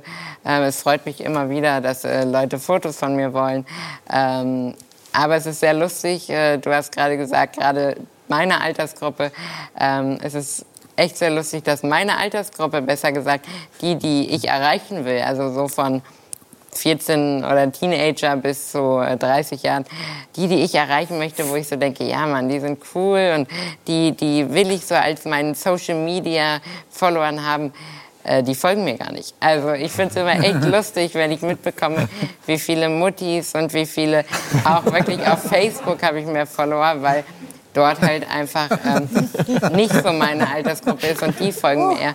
Was trotzdem so cool ist, dass die immer noch diesen Spaß verstehen. Aber und, falsche ähm, Zielgruppe, was Liebesbriefe angeht, das sehe ich ein. Das stimmt. Die ja, Muttis, also, ja, das will man nicht. Das wäre ein bisschen komisch. Wann hast du denn gemerkt, äh, ich habe äh, nicht nur Humor, ich habe auch äh, Unterhaltungstalent. Ich kann Menschen zum Lachen bringen. Ähm, ja, also dass ich ähm, so ein bisschen äh, mehr oder weniger entertainen wollte, äh, hatte, ich schon von Anfang an. Also ich glaube, im Kindergarten ähm, hatten wir oft äh, so ja, kleine Auftritte, wenn wir dann mal, wir durften in der Kirche oft singen, an, an Weihnachten hatten wir irgendwelche ähm, Theaterstücke oder so geübt, auch in der Schule. Und ähm, da hatte ich schon immer sehr viel Spaß daran, das mitzumachen. Ähm, und die, ähm, ich fand es cool von den Leuten halt so ein, so ein ja, so was zurückzubekommen, so ein Applaus, einfach zu sehen, dass es den Leuten gefällt. Und ähm, dass ich dann halt äh, zehn Jahre später ähm, nochmal auf der Bühne stehe und äh, im Internet äh, überall bin und es wieder so ist, dass ich von den Leuten Applaus bekomme und äh, solche Resonanz, ähm, das war eigentlich eher was Spontanes. Also lange Zeit ist es dann weg gewesen. Ich hatte eher so die ähm, Vorstellung von, sagen wir mal, so ein äh, 9-to-5-Job. Also ich hatte dann nicht mehr so, okay, ich will auf die Bühne. Das hat sich dann erstmal gelegt, äh, bis dann vor zwei Jahren äh, es spontan, spontan dazu kam, dass ich halt aufgetreten bin. Ähm, Darf ich dich fragen, wie das für dich war? Warst du da aufgeregt? Zum ersten Mal, weil ich meine, ein YouTube-Video zu machen ist was anderes, als vor einem Zuschauer, äh, ja, einer Zuschauermenge zu stehen, die ja jetzt irgendwie auch Comedy erwarten. Ne? Die, das, die wissen, da treten jetzt Leute auf, die hatten schon ein paar hundert Auftritte und jetzt muss ich aber mal abliefern. Ähm, sagen wir es so, also ähm, es ist was ganz anderes, als natürlich ähm, von zu Hause aus ein YouTube-Video aufzunehmen. Aber gerade das ist natürlich das Coole, dass man dann vor Ort direkt diese äh, Rückmeldung vom Publikum bekommt. Und äh, ich war natürlich aufgeregt. Ähm, zu meiner Verteidigung, es waren damals Gott sei Dank noch nur 50 Leute, vor denen ich aufgetreten bin. Ich glaube, es passten gerade mal 100 Leute in diesen Waschsalon rein. Ähm, es war dort wirklich extrem voll. Ähm, und ich war so, 100 Leute, für mich damals extrem krass. Ich hatte richtigen Puls, also ich hatte wirklich ähm, Lampenfieber hoch 10. War dann froh, dass ich mich äh, so, ohne mich zu versprechen oder äh, ohne einen kompletten Blackout zu haben, da alles so gemeistert habe auf der Bühne und äh, war dann echt froh, als ich runterkam. Aber wenn ich so bedenke, dass ich jetzt mittlerweile vor 15.000 Leuten auftrete, manchmal ähm, ist das schon krass. Also Du hättest jetzt die einmalige Chance, falls du noch unter Lampenfieber leidest, Giovanni und ich tun das immer noch, nach so vielen Jahren hier bei 3 nach 9 auch gemeinsam. Also wir hätten hier eine Showlegende sitzen, wir hätten hier eine Musikerin sitzen, die vor Millionen Publikum performt. Äh, brauchst du noch Tipps oder hast du es mittlerweile raus? Ähm, also, dass man es raus hat, ich glaube, das ist, äh, es gibt bestimmt Leute, die gar kein Lampenfieber haben, aber ich finde, äh, ich möchte das Lampenfieber haben, weil es macht es aus. Also es ist sowas, äh, das braucht man. Es ist wie so eine Art Kick. aber ist das was Genetisches, Lampenfieber zu haben? Also ich weiß nicht, ich, ich kann nur sagen, ich habe es auch. Also man hält ja dann doch häufig große Vorträge vor Tausenden oder manchmal auch nur Hunderten und manchmal auch nur Dutzenden von, von Menschen. Aber für jedem Vortrag habe ich Lampenfieber. Und selbst mein, ja. mein Doktorvater, der wirklich sehr berühmt ist im Feld und wahrscheinlich tausende von Vorträgen gehalten hat, auch er wird mir immer wieder sagen, hat Süßmutter hat eben auch gesagt, ich auch. Ja, ist so. Ja, ja. Karl, du setzt dich... Es wird äh, sogar besser mit Lampenfieber. Es wird besser mit Lampenfieber. Denke ich ja. auch. Ja. Man muss ja, das hat Karl ja auch gerade gesagt. Ne? Eigentlich will er das gar nicht ja. verlieren. Nee, schafft ja auch eine gewisse auch. Art von Alertness. Ne? Ja, mit Druck oder so, dann ist man, man ist konzentrierter irgendwie. Mhm. Ja. Du setzt dich heute mit der Prominenz, die du dir auch erarbeitet hast, äh, ein für ähm, ja, Kinder und Jugendliche Menschen mit Behinderung, mit Beeinträchtigung und hast da auch eine Reportagereihe, jetzt im ersten, eine ja. eigene Reportagereihe. Deswegen lass uns auch über deine Erkrankung kurz sprechen. Klar. Äh, was ist das für eine Erkrankung, die dich in den Rollstuhl gebracht hat? Wie ähm, heißt die? Was macht die? Genau, also die Krankheit äh, heißt Muskeldystrophie vom Typ Duchenne. Ähm, es ist eine Genkrankheit, äh, die, also ich habe sie vererbt von äh, mütterlicher Seite aus und es ist ähm, eine Art Gen, die, der defekt ist, ähm, der für den ich weiß jetzt nicht, ob genau für den Aufbau, ich glaube schon für den Aufbau der Muskeln auf jeden Fall zuständig ist. Und äh, da dieses Gen defekt ist bei mir, ähm, ja, ist es nicht möglich, Muskeln aufzubauen. Ähm, ich kann jetzt nicht ganz genau sagen, ab wann, ob das irgendwann kommt, äh, wie weit das, äh, weil als Baby beispielsweise ähm, ist, ich war eigentlich kerngesund, also äh, äh Du alles, konntest ja auch laufen. Genau, ich konnte auch noch laufen. Also ich glaube bis zu meinem fünften Lebensjahr war eigentlich alles soweit normal. Ähm, mit dem sechsten Lebensjahr wurde es dann diagnostiziert vom Hausarzt. Ähm, warum, wir es, warum es diagnostiziert wurde, weil ähm, ich vorher immer mal Kindertouren hatte oder allgemein im Sportunterricht in der Schule, ist den Lehrern dann schon aufgefallen, okay, ähm, ich bin beispielsweise ein bisschen unsicherer auf den Beinen, falle beispielsweise häufiger mal hin und auch das Aufstehen. Äh, es hatte gewisse Merkmale. Also ich habe mich oft abgestützt und Treppensteigen waren auch schon, war auch schon extrem anstrengend. Und all das hat dann dazu, äh, ja, dazu also der Arzt hat dann halt gesagt, okay, wir untersuchen das mal. Und äh, mein damaliger Hausarzt hat uns das dann erzählt. Es ist Muskeldystrophie Duchenne. Und ähm, meine Eltern, ich habe das damals noch gar nicht so realisiert, die wussten natürlich auch noch nicht ganz genau, was das zu bedeuten hat. Haben sich dann natürlich erstmal erkundigt äh, oder erkunden lassen. Ähm, ja, und wurde dann halt gesagt, dass die Muskeln immer weiter abbauen. Und ähm, ich glaube, jeder, der so ein bisschen äh, was über den menschlichen Körper weiß, ähm, weiß, dass die Muskeln nicht nur äh, der Bizeps sind, sondern halt auch alle Organe betreffen. Dementsprechend ist es auch eine Krankheit, die tödlich enden kann. Mhm. Du gehst unglaublich positiv mit dieser Erkrankung um. Also du, du machst sie zum Thema in deinem Bühnenprogramm. Du, du findest immer wieder humorvolle Situationen in deinem Leben. Hast auch kein riesiges Autorenteam wie andere Comedien, sondern schreibst dir wirklich Sachen auf, die dir passieren und machst daraus einen Gag. Wie gelingt dir das, da so mit umzugehen?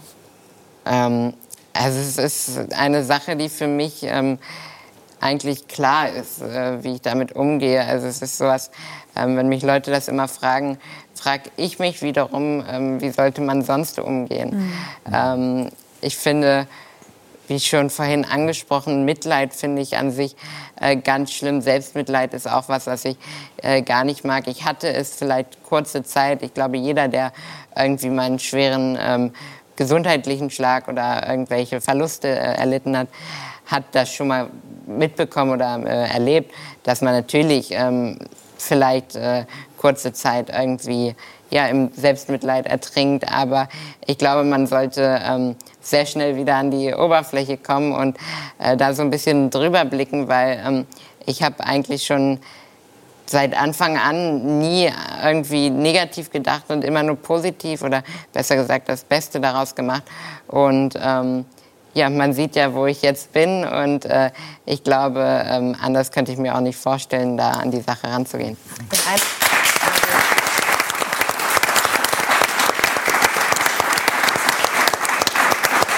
In einem deiner Programme sagst du auch, Mitleid ist nur okay, wenn er von sehr schönen Frauen kommt. Natürlich, ausnutzen kann man den auch. Das, das ist wieder der typische Humor von, von Karl. Ähm, darf ich dich fragen, welcher Muskel dir äh, besonders fehlt? Ähm, also im Allgemeinen ähm, habe ich jetzt schon seit, oh, ich muss nachdenken, ich merke mir das immer gar nicht genau, aber ich bin schon seit einiger Zeit im Rollstuhl. Ich glaube, seit 2016 oder 2017 sitze ich schon im Rollstuhl. Ähm, ich konnte lange Zeit noch gehen. Ich ähm, wüsste nicht genau, ob ich jetzt noch gehen könnte. Auf jeden Fall hatte ich mir in diesem Jahr dann ein, ähm, den Oberschenkel gebrochen und musste dann äh, vorübergehend in den Rollstuhl. Äh, das ganze Bein wurde eingegipst und in dieser Zeit, ich glaube, es waren ungefähr sechs Wochen, wo ich ähm, nicht gehen durfte, ähm, haben sich die Muskeln natürlich extrem abgebaut. Und äh, wie schon gesagt, können sie sich natürlich nicht wieder aufbauen. Dementsprechend äh, ginge es auch nicht, da durch irgendwelche, äh, durch eine Reha oder so alles wieder aufzubauen. Das ging bei mir einfach nicht. Und dementsprechend war ich dann vorübergehend schon ähm, bisschen früher in den Rollstuhl äh, gesetzt worden, ähm, was für mich jetzt gar nicht so schlimm war. Ich habe mich da sehr schnell dran gewöhnt. Äh, schlimmer war es dann eher, als ich äh, seit dem guten letzten Jahr ähm, sehr viel Bewegung in den Oberarm verloren habe, ähm, was für mich echt ähm, nicht so schön war. Das musste ich sagen, vermisse ich immer noch am meisten, weil es ist einfach äh, ein großes Stück, äh, ja, wie sagt, soll man es sagen, ähm, halt man kann, man kann dann nicht mehr eine Menge alleine. Also es ist so, äh, man verliert eine Menge, wie sagt man dazu? Selbstbestimmtheit. Ja, man kann halt einfach alleine mhm. nicht mehr viel, man braucht immer mehr Hilfe und ähm, das ist das, was mich am meisten gestört hat. Ähm, ich bin keine Person, die ähm, ungern nach Hilfe fragt, aber ähm, ich glaube, jeder möchte alles für sich alleine größtenteils machen und so war es natürlich bei mir auch und dementsprechend fand ich schade, dass ich dann nicht mehr ähm, ja, selber viele Sachen machen konnte.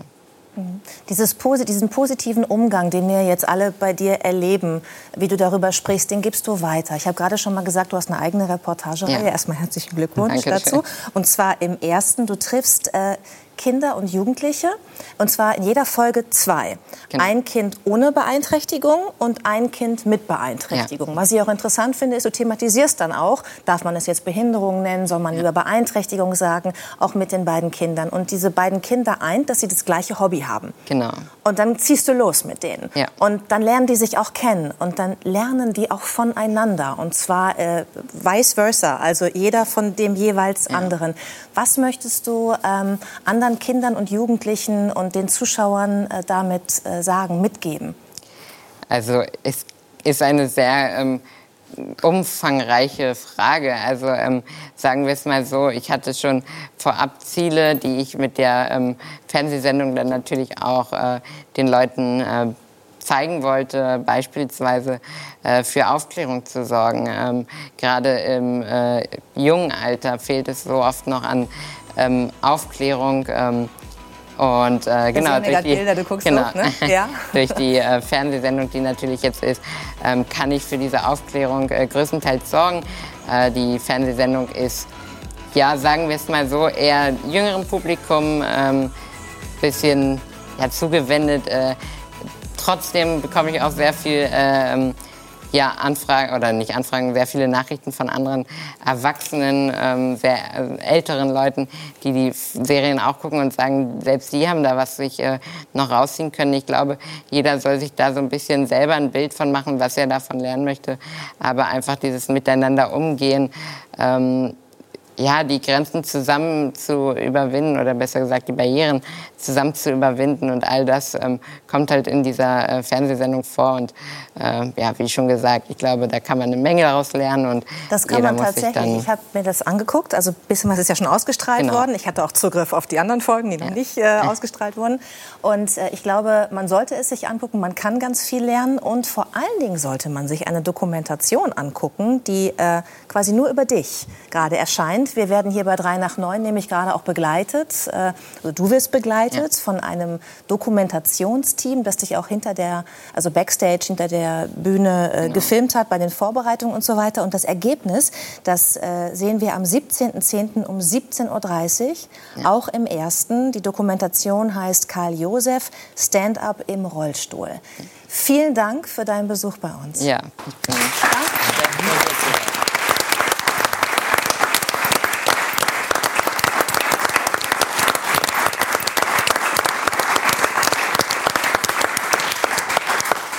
Frau Süßmuth, wir haben uns sehr gefreut, dass Sie sich auf den Weg gemacht haben, um uns hier in Bremen zu besuchen. Herzlichen Dank, dass Sie hier sind. Ja, ich denke, wir alle. Es sind spannende Zeiten, äh, das, äh, die wir zu besprechen haben. Ähm, äh, Armin Laschet wird in einer Biografie bei Armin Laschet steht, Sie seien äh, so etwas wie die Mentorin, vielleicht auch Lehrmeisterin von Armin Laschet gewesen. Ähm, finden Sie sich angemessen beschrieben? Oder ist das zu viel der Ehre? Ich finde, Lehrmeisterin war ich nicht. Im Gegenteil, es ist ja so zustande gekommen, dass ich mich interessierte für sein Denken, sein Arbeiten. Was wusste er weit mehr über Judentum, Israelis, über andere Kulturen. Wir haben gerade ein Bild. Können Sie sich erinnern an, dieses, äh, an die Situation? Ja, das war, es war eine Preisverleihung. War eine Preisverleihung. Ich habe ihn kennengelernt als jemand, der Haltung hatte. Mhm. Und in dem wenigen, was ich aus seiner Bundespolitik oder aus seiner Europapolitik mitbekam, spürte ich, der will integrieren. Mhm. Und das war ein Fremdwort in Deutschland. Und in diesen Dingen hat er mir geholfen. Sie haben jetzt eben gefragt, ob ich mich, ange ob ich mich richtig eingeschätzt finde. Also ich möchte eigentlich, so wird es immer dargestellt, wie Sie es sagen, aber das sind wechselseitige Bereicherungen von aber, ihm aber zu mir und umgekehrt. Und ich habe ihn eben kennengelernt als einen Menschen, der auch ethische, der religiöse Positionen hatte, ohne die Menschen damit zu überfallen. Aber mhm. aus denen lebte er heraus. Aber aus dem, was Sie jetzt äh, sagen, spricht ja Wertschätzung. Also Sie haben ja. ihn offenbar gemocht. Vielleicht haben Sie auch gesehen, der Mann will hoch hinaus. Wenn Sie jetzt äh, erleben, äh, wie er beschrieben wird, wie er aussieht, wie er sich gebärdet, empfinden Sie da auch Mitgefühl? Geht Ihnen das nahe? Das geht mir nahe, aber wie wir eben schon gesagt haben, Mitleid ist nicht die sinnvolle Haltung. Das hilft einem Menschen nicht weiter, mhm. sondern es geht dann darum, erstens, das ist mir wichtig zu bekunden, auch wenn er jetzt ein, eine Phase durchmacht, die also wirklich ja von Häme, von Ablehnung gekennzeichnet ist. Jeder trägt auch sicherlich mit Fehlern dazu bei, aber kann ich nur sagen, bleibt dir treu. Aber wenn er Sie anrufen würde als ja, alte Mentorin und würden Sie ihm sagen, Armin, Gibt es jetzt auf, es hat keinen Sinn? Oder würden Sie sagen, halt durch? Also ich würde ihm diese, wahrscheinlich er ruft mich nicht an oder wenn er anruft, dann ist irgendetwas. Ich denke, das sind Entscheidungen, die Menschen selbst treffen müssen. Aber sie wollen wohl wissen, ist jetzt alles vorbei, was mal unsere Beziehung, nicht nur Arbeitsbeziehung, sondern auch menschliche Beziehung ausgemacht hat oder nicht. Hm. Und da war es mir wichtig, ihm zu sagen, nein, die Person ist für mich bei ihm nicht beschädigt, aber ich, wir haben gefragt, fühlen Sie das mit? Ja, aber in dem Sinne, Mensch, wenn es noch schlimmer wird, wie lange hält das durch? Ja. Ich habe ja eigentlich. Was haben Sie sich für eine Antwort gegeben auf diese Frage? Wie lange hält jemand sowas durch? Das ist, von, das ist individuell sehr verschieden. Aber Sie kennen ihn ja ein bisschen. Ja, trotzdem mache ich da keine Prognose. Mhm, mh. Weil ich weiß, dass er ein Mensch ist, der auch Situationen wenden kann, hm. abändern kann. Und vielleicht ist es für ihn besser, dies jetzt, es kann ja nicht mehr lange dauern, durchzuhalten, als plötzlich aufzugeben und das nicht, also das ist auch meine eigene Überzeugung, so lange durchhalten, wenn man von etwas überzeugt ist, wie man kann. Mhm. Selbst wenn man dann keinen Erfolg hat, ist es besser, nicht aufgegeben zu haben, als weggelaufen zu sein. Mhm. Das beschwert hinterher viel mehr, als das durchgehalten zu haben. Und ich habe oft erlebt, nicht erfolgreich zu sein, aber ich habe den Menschen nicht den Gefallen getan, die mich klein machen wollten, zu sagen, jetzt gebe ich auf. Darf ich da an der Stelle einhaken? Sie sind erst 1981 in die CDU eingetreten. Davor waren Sie äh, Professorin für Erziehungswissenschaften. Und schon vier Jahre später wurden Sie als Nachfolgerin von Heiner Geißler äh, Ministerin für, äh, damals war es, glaube ich, Jugend, Gesundheit und Familie. Jugend, Familie und Gesundheit. Gesundheit und später kamen noch die Frauen nach dazu. Tschernobyl. Nach 86, 86 kamen dann noch die Frauen dazu. Sie haben das erfolgreich gemacht. Sie hatten sehr viel Resonanz, sehr viele Themen eigene gesetzt und mussten dann auf Druck von Helmut Kohl diesen Ministerposten aufgeben. Ist das eine der Niederlagen, von denen Sie gesprochen haben, wo Sie das Gefühl hatten, hier muss ich jetzt aufgeben? Nein. Das Aufgeben ja. Ich war zutiefst traurig und bin hineingegangen in diese Verhandlungen. Du schlägst andere Personen vor und kommst raus und behältst dein Amt, weil ich Sorge hatte, mitten in dieser AIDS-Situation wollte ich unbedingt durchhalten. Sie haben sich, das muss man vielleicht noch mal erklären, weil es auch eine Weile zurückliegt, Sie haben sich sehr dafür eingesetzt, dass äh, HIV-Positive nicht stigmatisiert werden. Ja. Anders als andere Politiker, die das Gefühl hatten, das sei die Ausgeburt der Hölle. Und das war eigentlich ziemlich aussichtslos in der hm. damaligen Situation. Und da haben mir vor allen Dingen Menschen geholfen, dass wir zusammenhielten und das durchhielten. Mhm. Und ich kann den, den Applaus haben Sie verdient. Ich erinnere mich sehr gut an die Zeit und wie, wie, wie furchtbar mit Menschen verfahren wurden, die diese Krankheit bekommen hatten.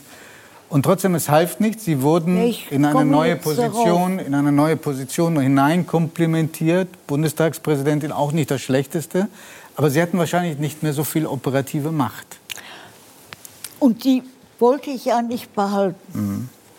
Das füge ich noch mal hinzu, weil ich dachte, was kannst du dann noch in deinem Feld tun, was dir so wichtig ist, habe ich eben beschrieben. Ich muss aber sagen, die Situation war so. Es war nach der Rede meines Vorgängers Jenninger, wo natürlich in der jüdischen der eine verunglückte Gemeinde, Rede hielt ja. und dann abtreten musste. Jenninger war kein Antisemit. Das war nur, nur in Klammern, nur zur Erklärung. Ja. Hm? Aber er musste am selben Tag noch Helmut Kohl zur Weltjüdischen Konferenz nach New York. Und das, er, er meinte es und andere auch, das muss bis heute Nachmittag geklärt sein. Mhm. Es war inzwischen Herr Jenninger zurückgetreten. Ähm, eine weitere Katastrophe, auch für ihn. Und ich muss Ihnen sagen, im Verlauf des Gesprächs habe ich gedacht, du kannst nicht nur an dich denken, jetzt ist er in Not. Du musst ja sagen. Man kann nicht nur nehmen, Seine man muss Nachfolge auch geben. anzutreten, die von Philipp Jenninger. Die, mhm. bin die Nachfolge angetreten mhm. und sah zunächst mal nicht, was mache ich denn jetzt. Mhm. Und äh, stimmt die Geschichte, dass Helmut Kohl davor, bevor er sie ähm, in dieses Amt da komplimentiert hat, gesagt hat, die Dame, gemeint waren Sie, geht mir auf die Nerven, sie soll mit ihren Stöckelschuhen auf dem Boden der Realität bleiben? Das hat er später, soll er später gesagt haben. Halten Sie das für auch, glaubhaft? Ja, Kohl hatte viele Gesichter. Dies gehörte auch zu ihm. Und Es hat manche Situationen gegeben, wo wir uns gestritten haben und hat Ärger mit mir gehabt, ja. Aber diesen Ärger, der ist durchgehalten worden. Und ich könnte jetzt auch sagen, ja, er hat mich nicht vom Hof vertrieben. Hm. Sondern immer wieder was ist denn vorgeschlagen. Aber es ist so, dass er natürlich sich über mich sowohl über die Tatsache, dass ich Dinge öffentlich machte, zum Beispiel in der AIDS-Frage, dass ich Dinge öffentlich machte in der Abtreibungsfrage. Ich bin wirklich nicht eine Frau, die erklären würde, der Bauch gehört mir. Aber ich bin eingetreten für einen menschlicheren Umgang mit Konfliktsituationen. Als Katholikin auch noch. Nach, ja. mhm. In der Suche nach besseren Möglichkeiten. Mhm. Und da kommt eigentlich ein wichtiger Satz hinzu, der Ihnen nicht gefallen hat. Die letzte Entscheidung liegt bei der Frau.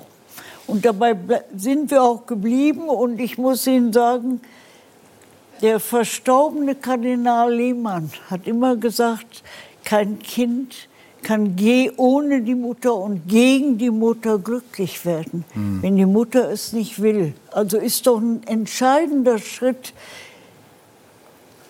wie kann man Menschen gewinnen und nicht nur mit Worten, sondern mit Taten, mit Unterstützung, diesen Schritt zu gehen oder abzulehnen. Aber selbst Wer diesen Konflikt anders löst, ist kein Auszustoßender, sondern einer, der zu uns gehört und dem wir weiter mhm. zu uns gehörig fühlen müssen. Ist das ist nicht ganz gelungen, weil wir jetzt wieder den Paragraphen 219 haben. Irgendwo sucht man immer bis zum letzten doch einen, einen Schuldigen, der dann Ursache ist für unsere Auseinandersetzung ob wir das anders machen können. Ja, ich bin bereit, dass wir immer fragen, ob wir es noch anders und besser machen können. Mhm. Aber lassen wir doch endlich wenigstens das, was wir besser gemacht haben. Es sind ja alles manchmal viel zu kleine Schritte, dass wir das auch bestehen lassen und nicht immer wieder in Frage stellen. Ich muss heute den AIDS in früheren AIDS-Infizierten, da sind wir ja sehr weit gekommen durch Forschung und Therapie. Immer wieder sagen, passt auf, schaut in unsere Nachbarländer, wie schnell doch wieder bestimmte Gruppen, insbesondere zum Beispiel Homosexuelle, in die Situation zurückfallen, aus der sie befreit wurden. Hm. Frau Süßmuth, ähm, Sie haben diese Schlachten geschlagen. Sie haben sehr viel Bewusstsein geschaffen, auch in Ihrer eigenen Partei. Die Süddeutsche hat zum 80. Geburtstag geschrieben, dass Sie den Feminismus in die CDU hineingetragen haben. Haben andere geschrieben. Ähm, Aber ich bin heute Feministin. Sie sind heute Feministin. Wo sehen Sie, wo sagen Sie, ist in der Politik der Missstand, wo Sie sagen würden, da habe ich am wenigsten mit meinem Kampf Erfolg gehabt?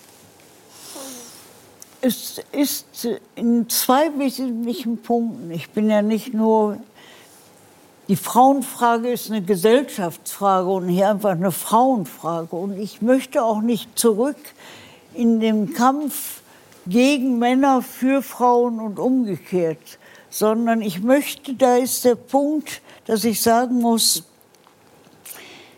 hier bin ich nicht so weit gekommen, wie wir unbedingt kommen müssen. Welchen Punkt, welchen Punkt besonders?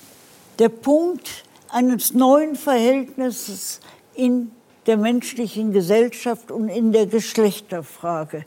Also man, man, kann sagen, was wollt ihr Frauen eigentlich noch? Ihr habt doch schon so viel erreicht. Ich muss sagen, das haben wir durch Eigenanstrengung maßgeblich erreicht und zunächst durch einige wenige Frauen, die den Mut hatten, zum Beispiel im Parlamentarischen Rat für den Grundgesetzartikel Männer und Frauen sind gleichberechtigt einzutreten. Sonst hätten wir sie gar nicht bekommen. Mhm.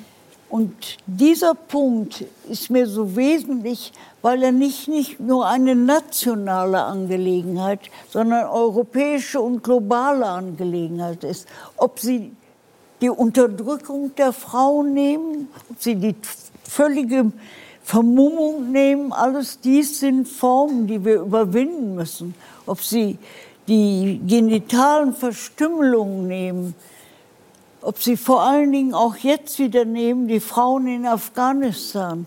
Ich könnte genauso gut die Frauen die Verfeuchten im Iran nehmen. Aber können wir nicht sogar mal in Deutschland bleiben an der Stelle? Was sagen Sie denn da zum Beispiel dazu, dass der Frauenanteil bei den Parteien, die jetzt im Bundestag wieder vertreten sind, so gering ist?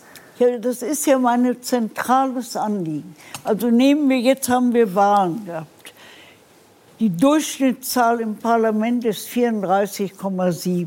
Ja, wir haben das sagen, mal aufgeschlüsselt nach Parteien. Vielleicht können ja. wir das einmal ja, zeigen. Aber das die ist sehr unterschiedlich nach Parteien. Grüne, Linke und Grünen, SPD sehen ganz so, anständig ja, aus. Ja. FDP, CDU, CSU und AfD sehr schwach. Und da sage ich jetzt gerade als Angehörige der CDU, so kann das nicht bleiben. Und ich muss Ihnen sagen, solange ich die Kraft habe und noch kann, werde ich nicht aufhören, dafür zu kämpfen, dass wir andere Verhältnisse auch der Mitwirkung, es geht ja um eine Beteiligungsfrage und Einflussnahme von Frauen und Männern haben.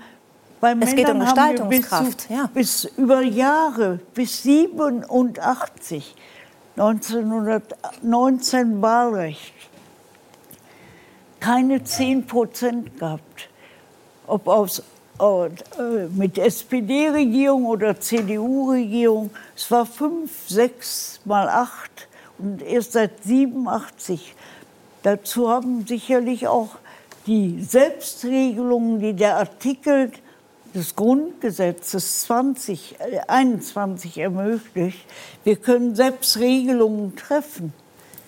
Das haben die Grünen ja gemacht, das hat die SPD gemacht, sonst hätten sie nicht über Grünen 58 Prozent, 41 Prozent. Mhm.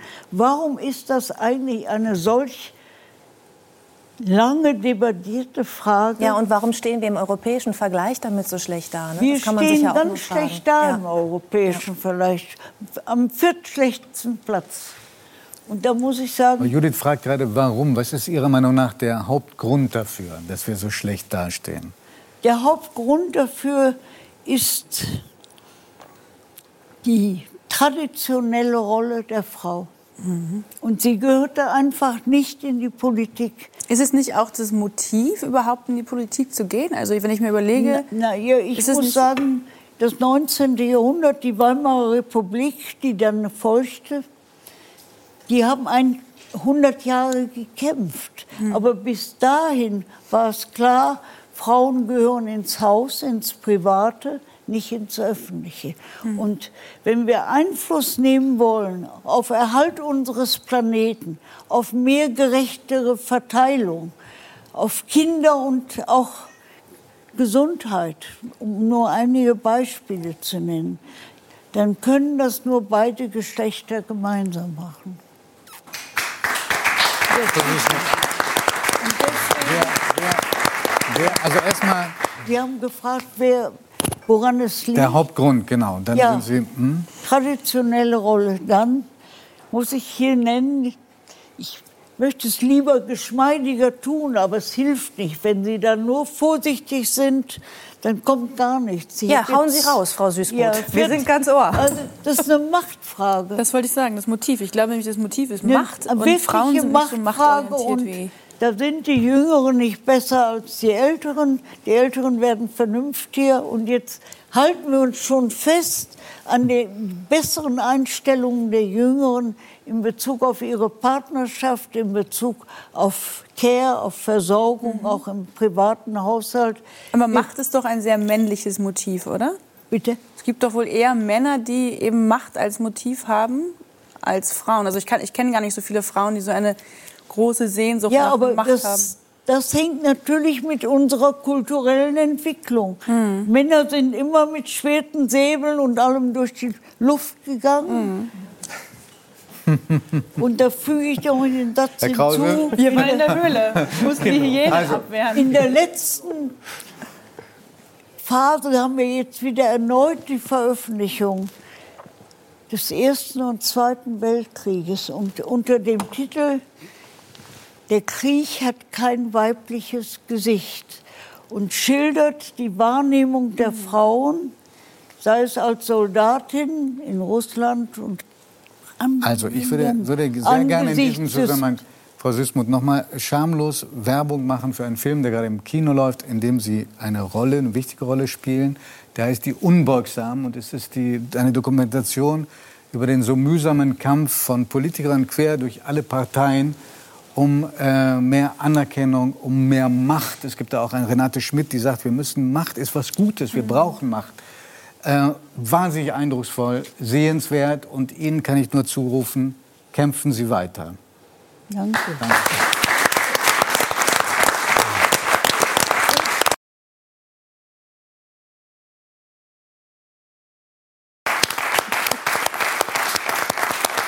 Sabine. Wir mussten Corona-bedingt natürlich Abstand halten. Ja. Dennoch ist mir aufgefallen, vorhin, als wir uns äh, vor der Sendung kurz unterhalten haben, dass du unglaublich gut duftest. Vielen Dank. Äh, ich frage, es wird sich gleich ergeben, warum ich dich das frage, aber ist das das Parfum, das du trägst, wenn du als Sabine Das ist meins. Ja. Hast du lange gesucht nach diesem Parfum? Nee, irgendwann, äh, es war ungefähr 2007, da hatte ich meine erste Inszenierung am Berliner Ensemble und da bin ich mal durchs KDW gelaufen und habe an einem Flakon geschnuppert, der mir besonders schön vorkam und da wusste ich, dieser Duft macht, dass ich irgendwie gerader dastehe. Und äh, das ist seitdem der Duft. Der Hersteller hat es leider jetzt dieses Jahr aus dem Sortiment genommen. Und ich verliere quasi meine Identität. dadurch. Das ist, die, das ist die größte Frechheit. die Ich verstehe es nicht. dass Ich werde Herrn Armani diese- irgendwie eine Steuer, wenn ich den sehe. Das kann er nicht machen. Sag ruhig noch mal, wer diesen Frevel begangen hat. Nein, Ja. ich, äh, Entschuldigung. Ich kenne das aber auch. Wir haben noch drüber gesprochen Ja. vorhin, weil Düfte eben das Thema sind auch so ein bisschen, weil du da bist. Ich hatte auch so ein Parfum, was ich in meiner Jugendzeit benutzt habe. Plötzlich gab es das nicht mehr. Und jetzt habe ich es bei eBay vor drei Jahren ersteigert. Es war 20 Jahre alt. Und es riecht immer noch gut. Ja? Ja, ja, Giovanni hat gerade geschnuppert. Ich werde es nachkreieren lassen. Ich habe auch die Restbestände aufgekauft. Ich hoffe, Ach, die halten du? lange im Dunkeln, Kleiderschrank irgendwie da. Frank, von dir heißt es, dass du auch ein ganz spezielles Rasierwasser bevorzugst, weil es eine besondere Wirkung haben soll. Magst du das verraten? Nein, es gibt zwei Rasierwasser, die ich äh, in meiner näheren Auswahl habe. Bei dem einen sagt eine meiner Töchter immer, Papa, du riechst gut. Also ist das schon mal ein Muss. Und bei dem anderen sagen wildfremde Frauen zu mir auf einmal, was haben Sie für ein Rasierwasser? Das ist dann natürlich immer Und dann antworten der Sie auf gute Beginn Französisch. eines Gesprächs.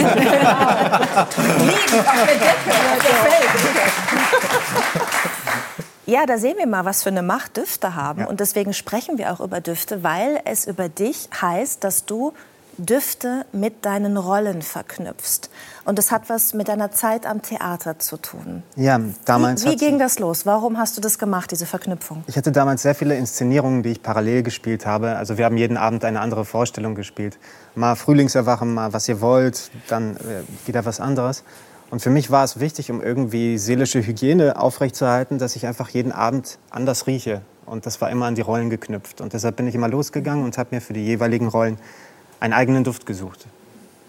Ja. Und ist das heute noch so, dass du, wenn du äh, jetzt auch Fernsehen machst, dass du überlegst, da ist eine Rolle? Also wenn man so einen SS-Mann zum Beispiel spielt, sucht man sich dann einen unangenehmen Duft raus? Oder gerade im Gegenteil, weil es ist so einfach, einen SS-Mann als böse und gefährlich zu zeigen. Und was, was das Gefährliche an, an dieser Figur war, ist ja das Verführerische, dass man drauf reinfällt und dass man, äh, ja, ein bisschen salopp gesagt, in die Falle tappt. Und das ähm, äh, war auch der Grund, warum ich für diese Rolle den gleichen Duft benutzt habe wie einige Jahre zuvor, als ich Jesus gespielt habe. Ja. Okay, das sollten wir auch tiefen, tiefenpsychologisch nochmal untersuchen Nein, es lassen. war für mich total faszinierend, weil äh, es sind genau die beiden Enden des Spektrums und die kann man durch den gleichen Duft verbinden und sie haben eine komplett entgegengesetzte Wirkung. Gibt es Düfte, die dich an etwas an, oder an jemanden erinnern, der dir jetzt noch unangenehm ist? Äh, ich weiß nicht, ob meine Grundschullehrerin, wie es ihr geht, aber ich, ich möchte nicht sagen, ob es eine positive oder negative Assoziation ist. Aber ja, da gibt es einen Duft, der löst starke Gefühle aus. Aha, okay, gut, sehr schön. Ähm, du bist als Kind äh, mit deinen Eltern aus Rumänien gekommen. Wie riecht Rumänien? Rumänien, ich, ich vermisse es sehr. Ich würde gern wieder hingehen. Es ist eine wunderbare Mischung zwischen Sonne, Schmutz, Markt und, und äh, wilde Tiere. Und Autoabgase auch. Es ist eine seltsame Mischung. Es ist ein ganz eigener Duft. Ich könnte mit verbundenen Augen, glaube ich, in jedem Land aussteigen und sagen, das ist Rumänien. Du bist relativ früh weg aus Rumänien, aus dem Land deiner Eltern. Deine Eltern sind beide Musiker. Dein Vater hat es damals geschafft, dem Ceausescu-Regime, einer Diktatur, zu äh, entfliehen, indem er eben sich bei einem Gastspiel in einer Nacht- und Nebelaktion abgesetzt hat. Mhm. Er konnte euch als Familie dann ein Jahr später nachholen. Familienzusammenführung war das damals. Äh, genau. Wie beurteilst du heute diese ja doch damals sehr mutige Aktion deines Vaters? Absolut heldenhaft. Und äh, das war etwas, eine Entscheidung, die mir das Leben geschenkt hat, das ich heute führen darf. Und gerade an diesem heutigen Abend hier zu sitzen neben Frau Rita Süßmuth äh, ist für mich sehr berührend, denn mein Vater hat es damals geschafft, in Deutschland zu bleiben, indem er in der Philharmonia Hungarica eine Stelle bekommen hat. Und Sie waren Ehrenpräsidentin dieses Orchesters. Musste kämpfen. Sie haben gekämpft und Sie haben sehr vielen Musikern sehr viel Hoffnung gegeben, als die Politik sagte, brauchen wir Kunst, brauchen wir Kultur, brauchen wir dieses Orchester? Oh. Und das waren sehr viele Musiker, unter anderem mein Vater, meine Familie, die dranhing, die Existenzängste hatten. Und da war die Stimme von Frau Rita Süßmuth, die gesagt hat, ich kämpfe um dieses Orchester, auch wenn es leider nicht gut gegangen ist, aber sie haben sehr vielen Menschen Hoffnung gemacht. Oh, schöne Geschichte.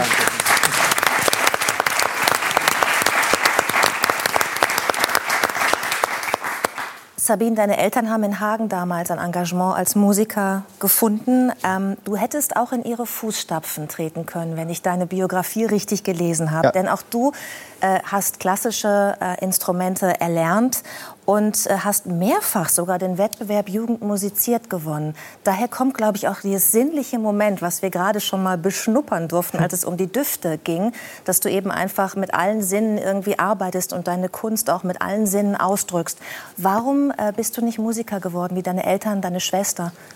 Ähm, ich war, ich habe mich wohler gefühlt, autonom als Person auf der Bühne zu stehen, als als Musiker, der auf die Reflexe in seiner Hand angewiesen ist.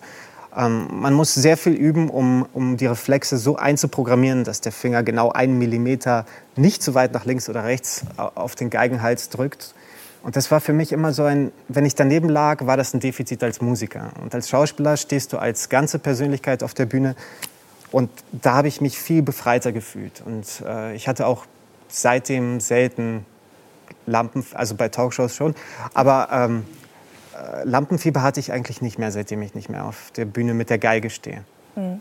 Es soll einen Moment gegeben haben, da warst du noch relativ jung, also klein, wo du irgendwie gesagt hast, diese Faszination der Bühne, Schauspiel, das ist es. Und zwar war es äh, die Aufführung, ich glaube, es war ein Musical, mhm. Karussell. Deine Mutter hatte dich mitgenommen, sie saß im Orchestergraben, hat musiziert.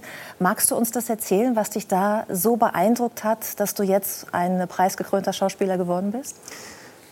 Ich war im Zuschauerraum und bei, bei Karussell geht es darum, dass ähm, die Hauptfigur äh, Vater wird und in, in Existenzängsten irgendwie nicht weiß, woher bekommt er Geld her und er begeht einen Überfall. Äh, irgendwie kommt er bei diesem Überfall zu Tode.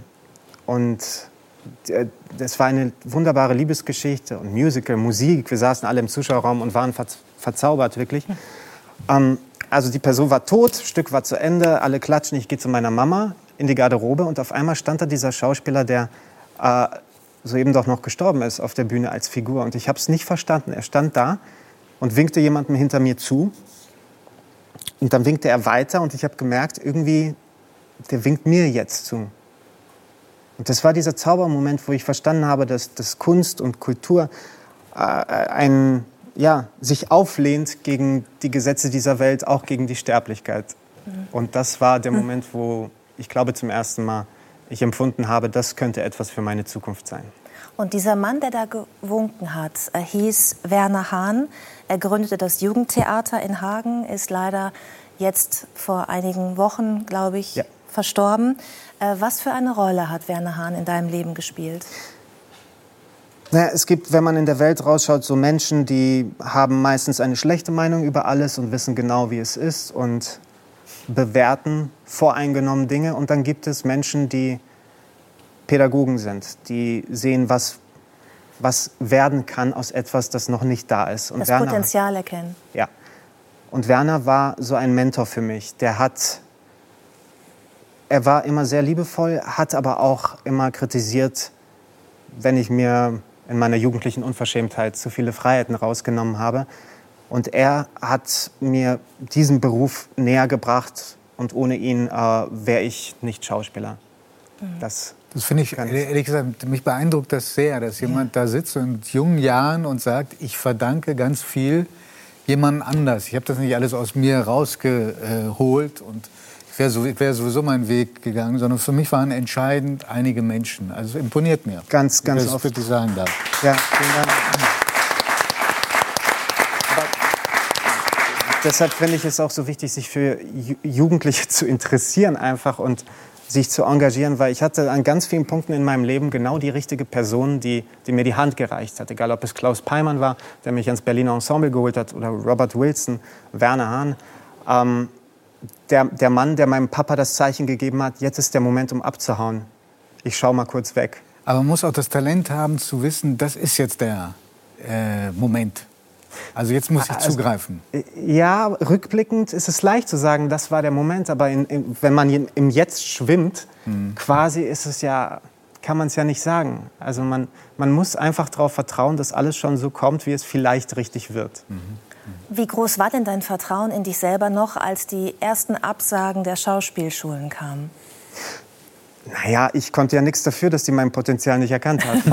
Also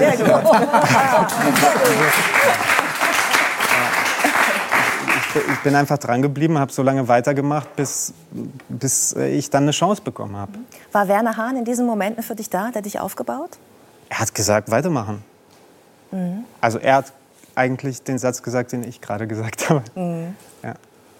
ja. Ich finde das schön, dass wir ihm übrigens eine Bühne geben heute, dem Werner Hahn, oder? Ich auch. War nicht drauf gefasst, aber ich. Ja, das hab, ja ich habe gedacht, der verdient eine Bühne, dieser Mann. Absolut. Du bist mit seinem Sohn auch sehr gut befreundet. Ja. Ne? Hat dir einen Freund fürs Leben mit äh, auf den Weg gegeben. Das hast du auf deiner Facebook-Seite ähm, genau. geschrieben.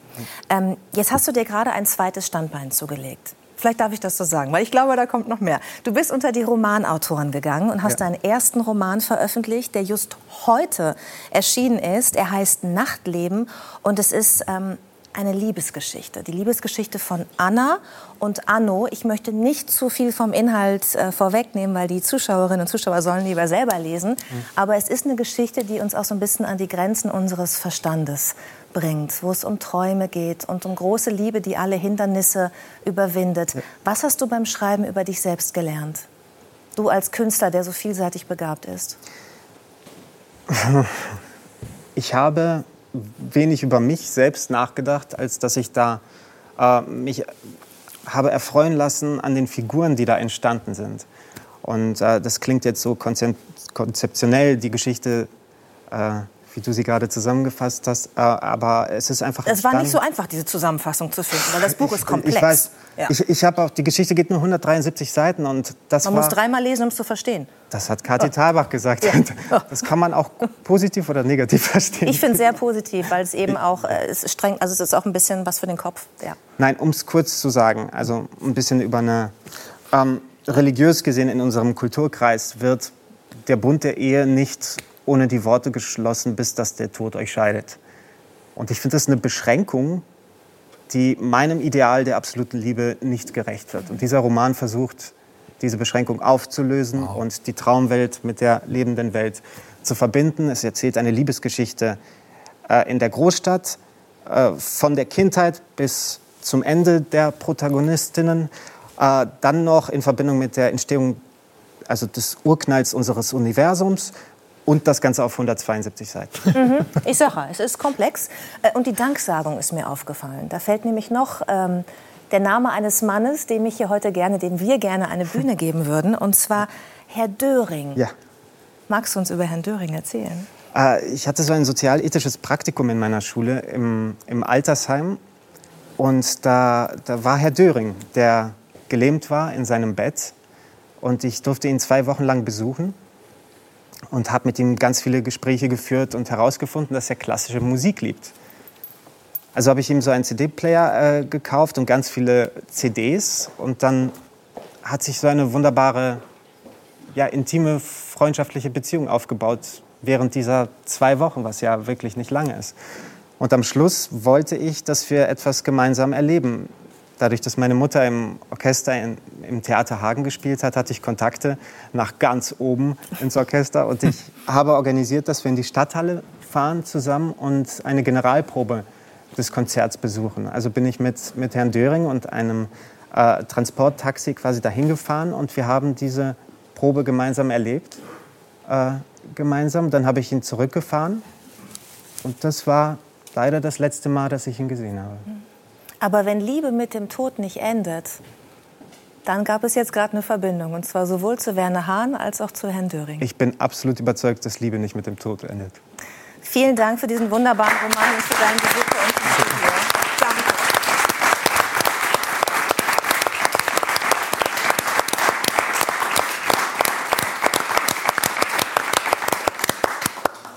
Liebe Zuschauerinnen, liebe Zuschauer, Sarah Connor steht für Songs, die äh, immer eine große gesellschaftliche Relevanz auch haben, vor allem aber die Menschen tief berühren. Und ich bin ganz sicher, mit dem Song, den sie jetzt anstimmt, wird sie uns hier in diesem Studio, aber auch Sie am Fernseher berühren. Und darüber wollen wir anschließend reden. Und der Song heißt Stark und hier ist Sarah Connor.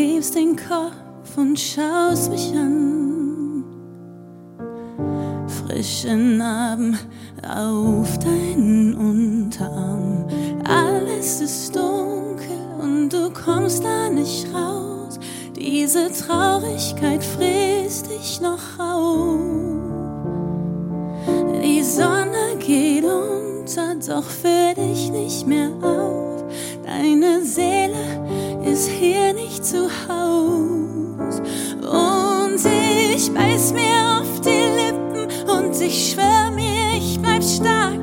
Zusammen gehen wir durch dieses Tal. Ich kenn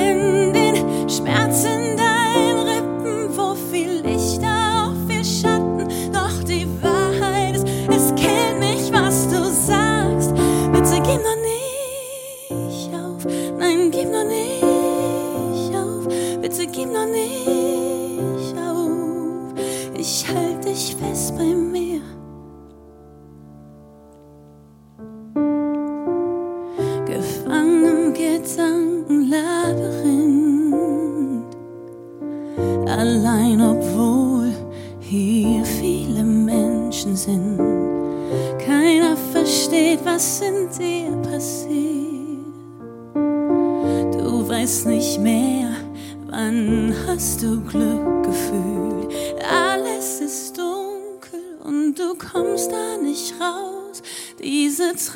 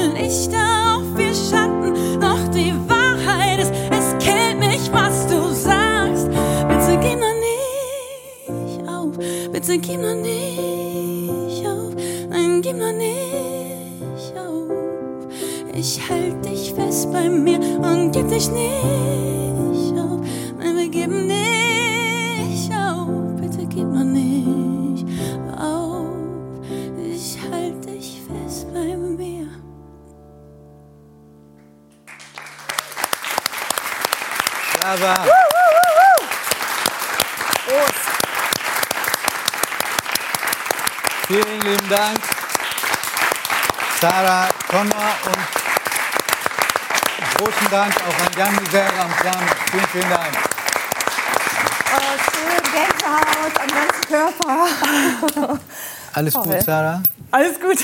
Ich bin ein bisschen, äh, wie soll ich sagen, traumatisiert, weil Ich das letzte Mal, als wir gesprochen hatten, äh, Das vorletzte Mal. Dazwischen war noch mal ein Vorletzte, Song. stimmt. Eine, ja. und da, da hast du einen Song äh, gesungen und da warst du so ergriffen, dass wir erst mal gar nicht weiterreden konnten.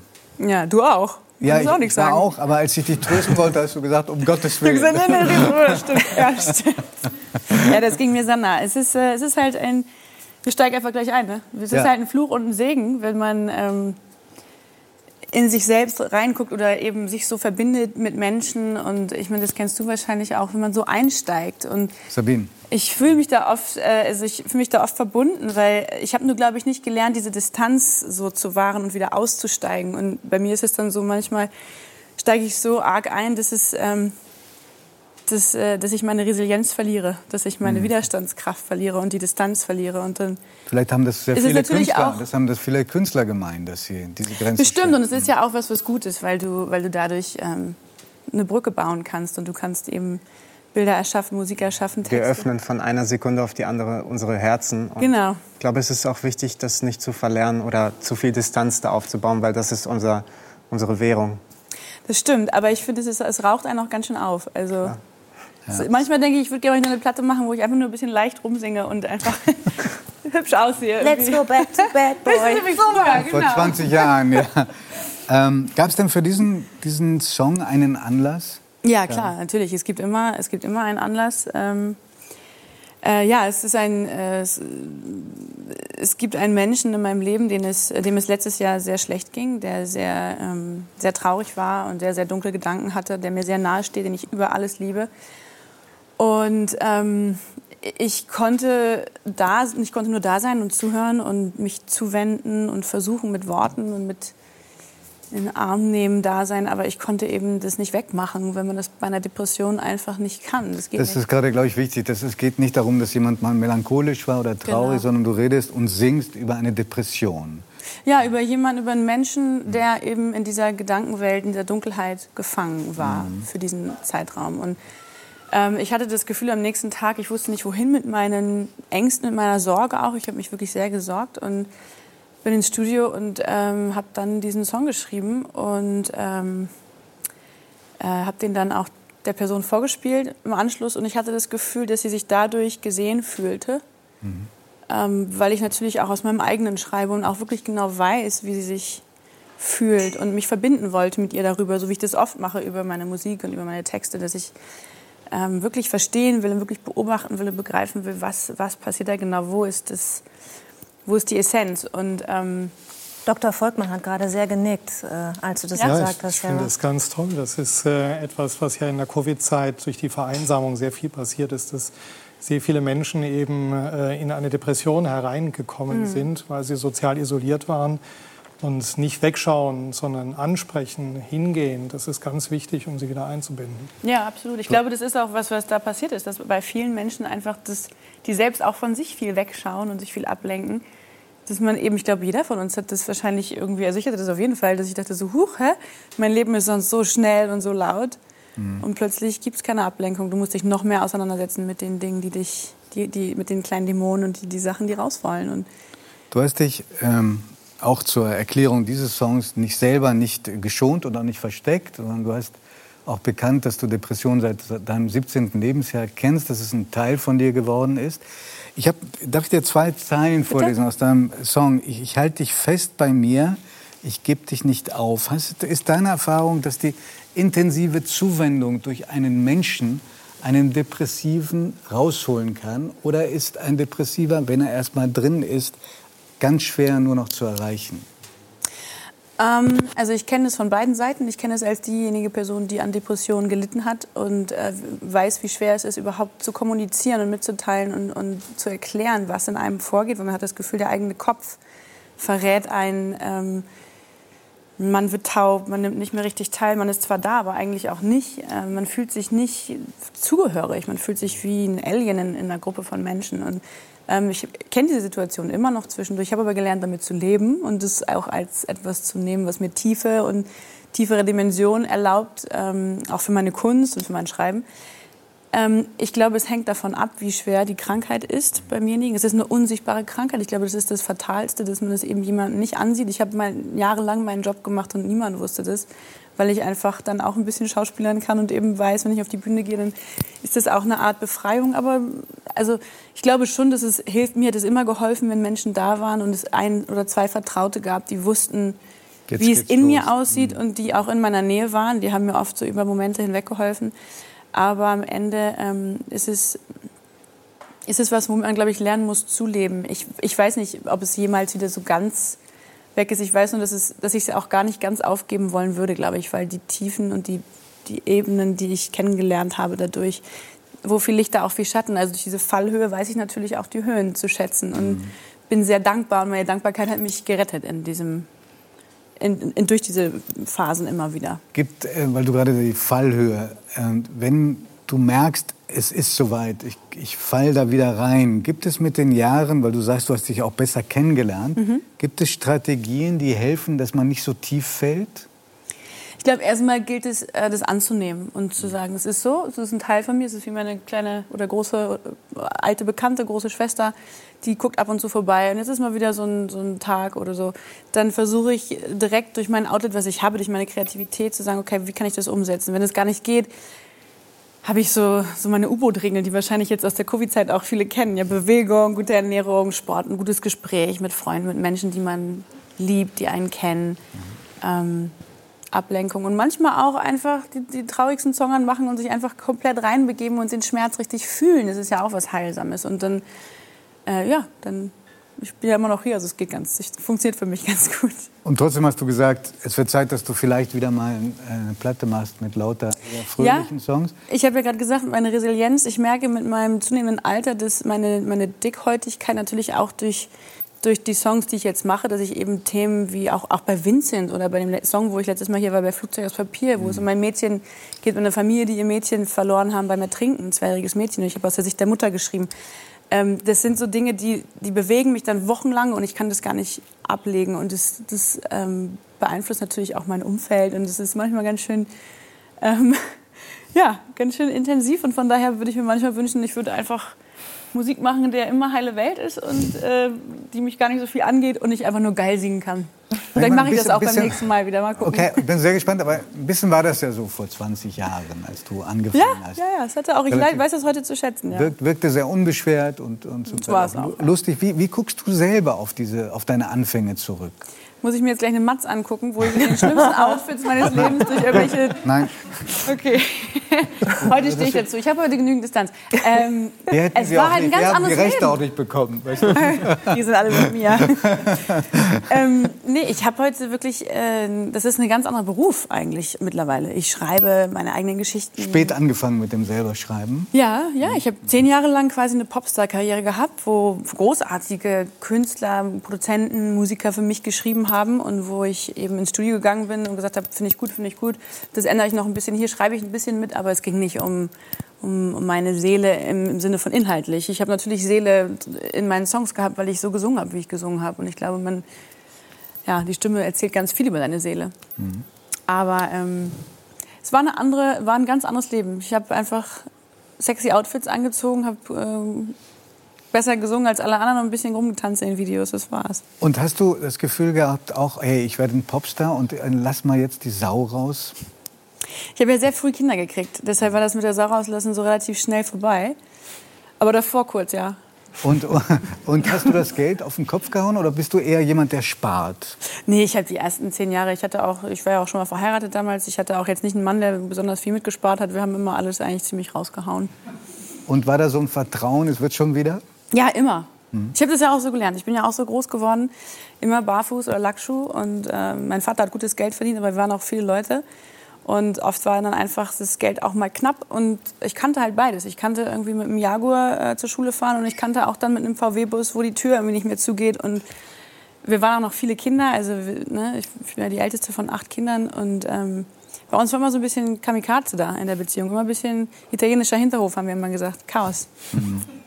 Ja, das ist nur so bedingt romantisch, wenn ich dir. Ja, es klingt in der Geschichte immer romantischer, Ja, als es ist dann es natürlich eigentlich gar nicht, ist, ja. weil ich finde, ähm, es ist für Kinder auch sehr, sehr belastend, wenn das Gefühl da ist, die Eltern wissen nicht so richtig, äh, wie sie bis zum Monatsende kommen. Hm. Es war auf jeden Fall oft ein Thema in der Ehe meiner Eltern, dass eben wer das Geld ausgibt, wie viel Geld da ist. Ähm, das war was, was ich sehr früh gelernt habe, dass ich in der Beziehung immer sehr autark, egal wie groß oder klein ich lebe, aber ich möchte selbst in der Lage sein, meinen äh, Lebensstandard zu finanzieren und auch meine Kinder. Das war für dich Kann klar? die Sarah nicht nochmal singen?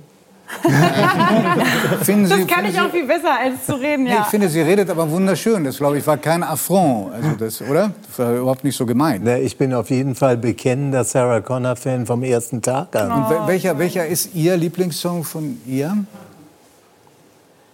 Ich habe einen. Nein, ich, ich wollte eigentlich einen anderen Gedanken loswerden, aber ich krieg den nicht so schön formuliert.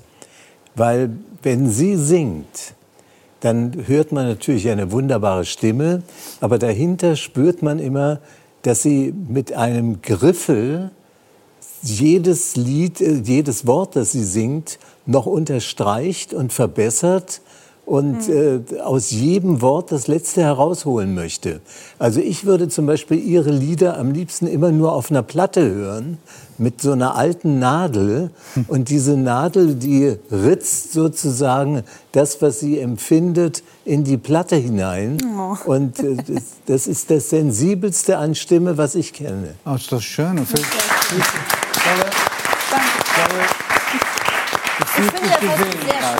Mich sehr gesehen. Ja. Ja. das ist schön, vor allem, weil das wirklich auch der größte Kampf ist, der inhaltliche Kampf. Also das eine ist ja dann die Worte zu singen. Ich höre sie ja, wie sie sein sollen, aber die deutsche Sprache, und das musste ich ja erst lernen, das ist ja eine richtige Wissenschaft, die deutsche Singsprache. Ich habe nie deutsche Musik gehört und tue es bis heute nicht, deutschsprachige Musik.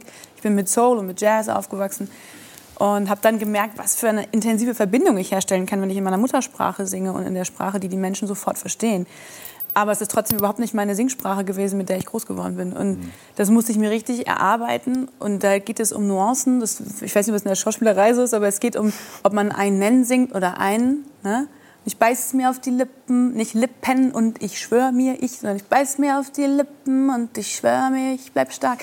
Dass quasi kein Konsonant stört und dich nicht aufhält und dich nicht zum Nachdenken anregt, sondern du musst jetzt richtig erarbeiten. Und dieser Kampf lässt du dir ist so arg. dabei? Lässt du dir helfen bei diesem Bei, beim? Texten mittlerweile fast gar nicht mehr. Es gibt wirklich sehr wenige Leute, mit denen ich noch zusammen texte, weil ich einfach so genau weiß, was ich will und was ich mag. Ähm, aber äh, ich lasse mir immer gerne helfen, wenn ich das Gefühl habe, es wird dann noch besser. Also, aber ich bin einfach sehr streng mit meinen, meinem eigenen, ich habe einen sehr hohen Anspruch und einen eigenen Ton und ich weiß genau, welche Buchstaben wie klingen, wie ich sie klingen lassen kann. Und dieses, es ist ein absolutes Ringen und ein absoluter Kampf um jedes Wort und es bleibt am Ende nur die Essenz in jedem Song. Es darf kein Wort zu viel sein, kein Füllwort, was eigentlich aus, aus Verlegenheit da ist oder wo man nicht wusste, was man genau sagt. Ähm, ich, ich treibe viele Menschen damit in den Wahnsinn, darum schreiben nur noch sehr wenige mit mir zusammen. Sarah, du hast äh, gesprochen von den acht Geschwistern, die ihr insgesamt seid. Mhm.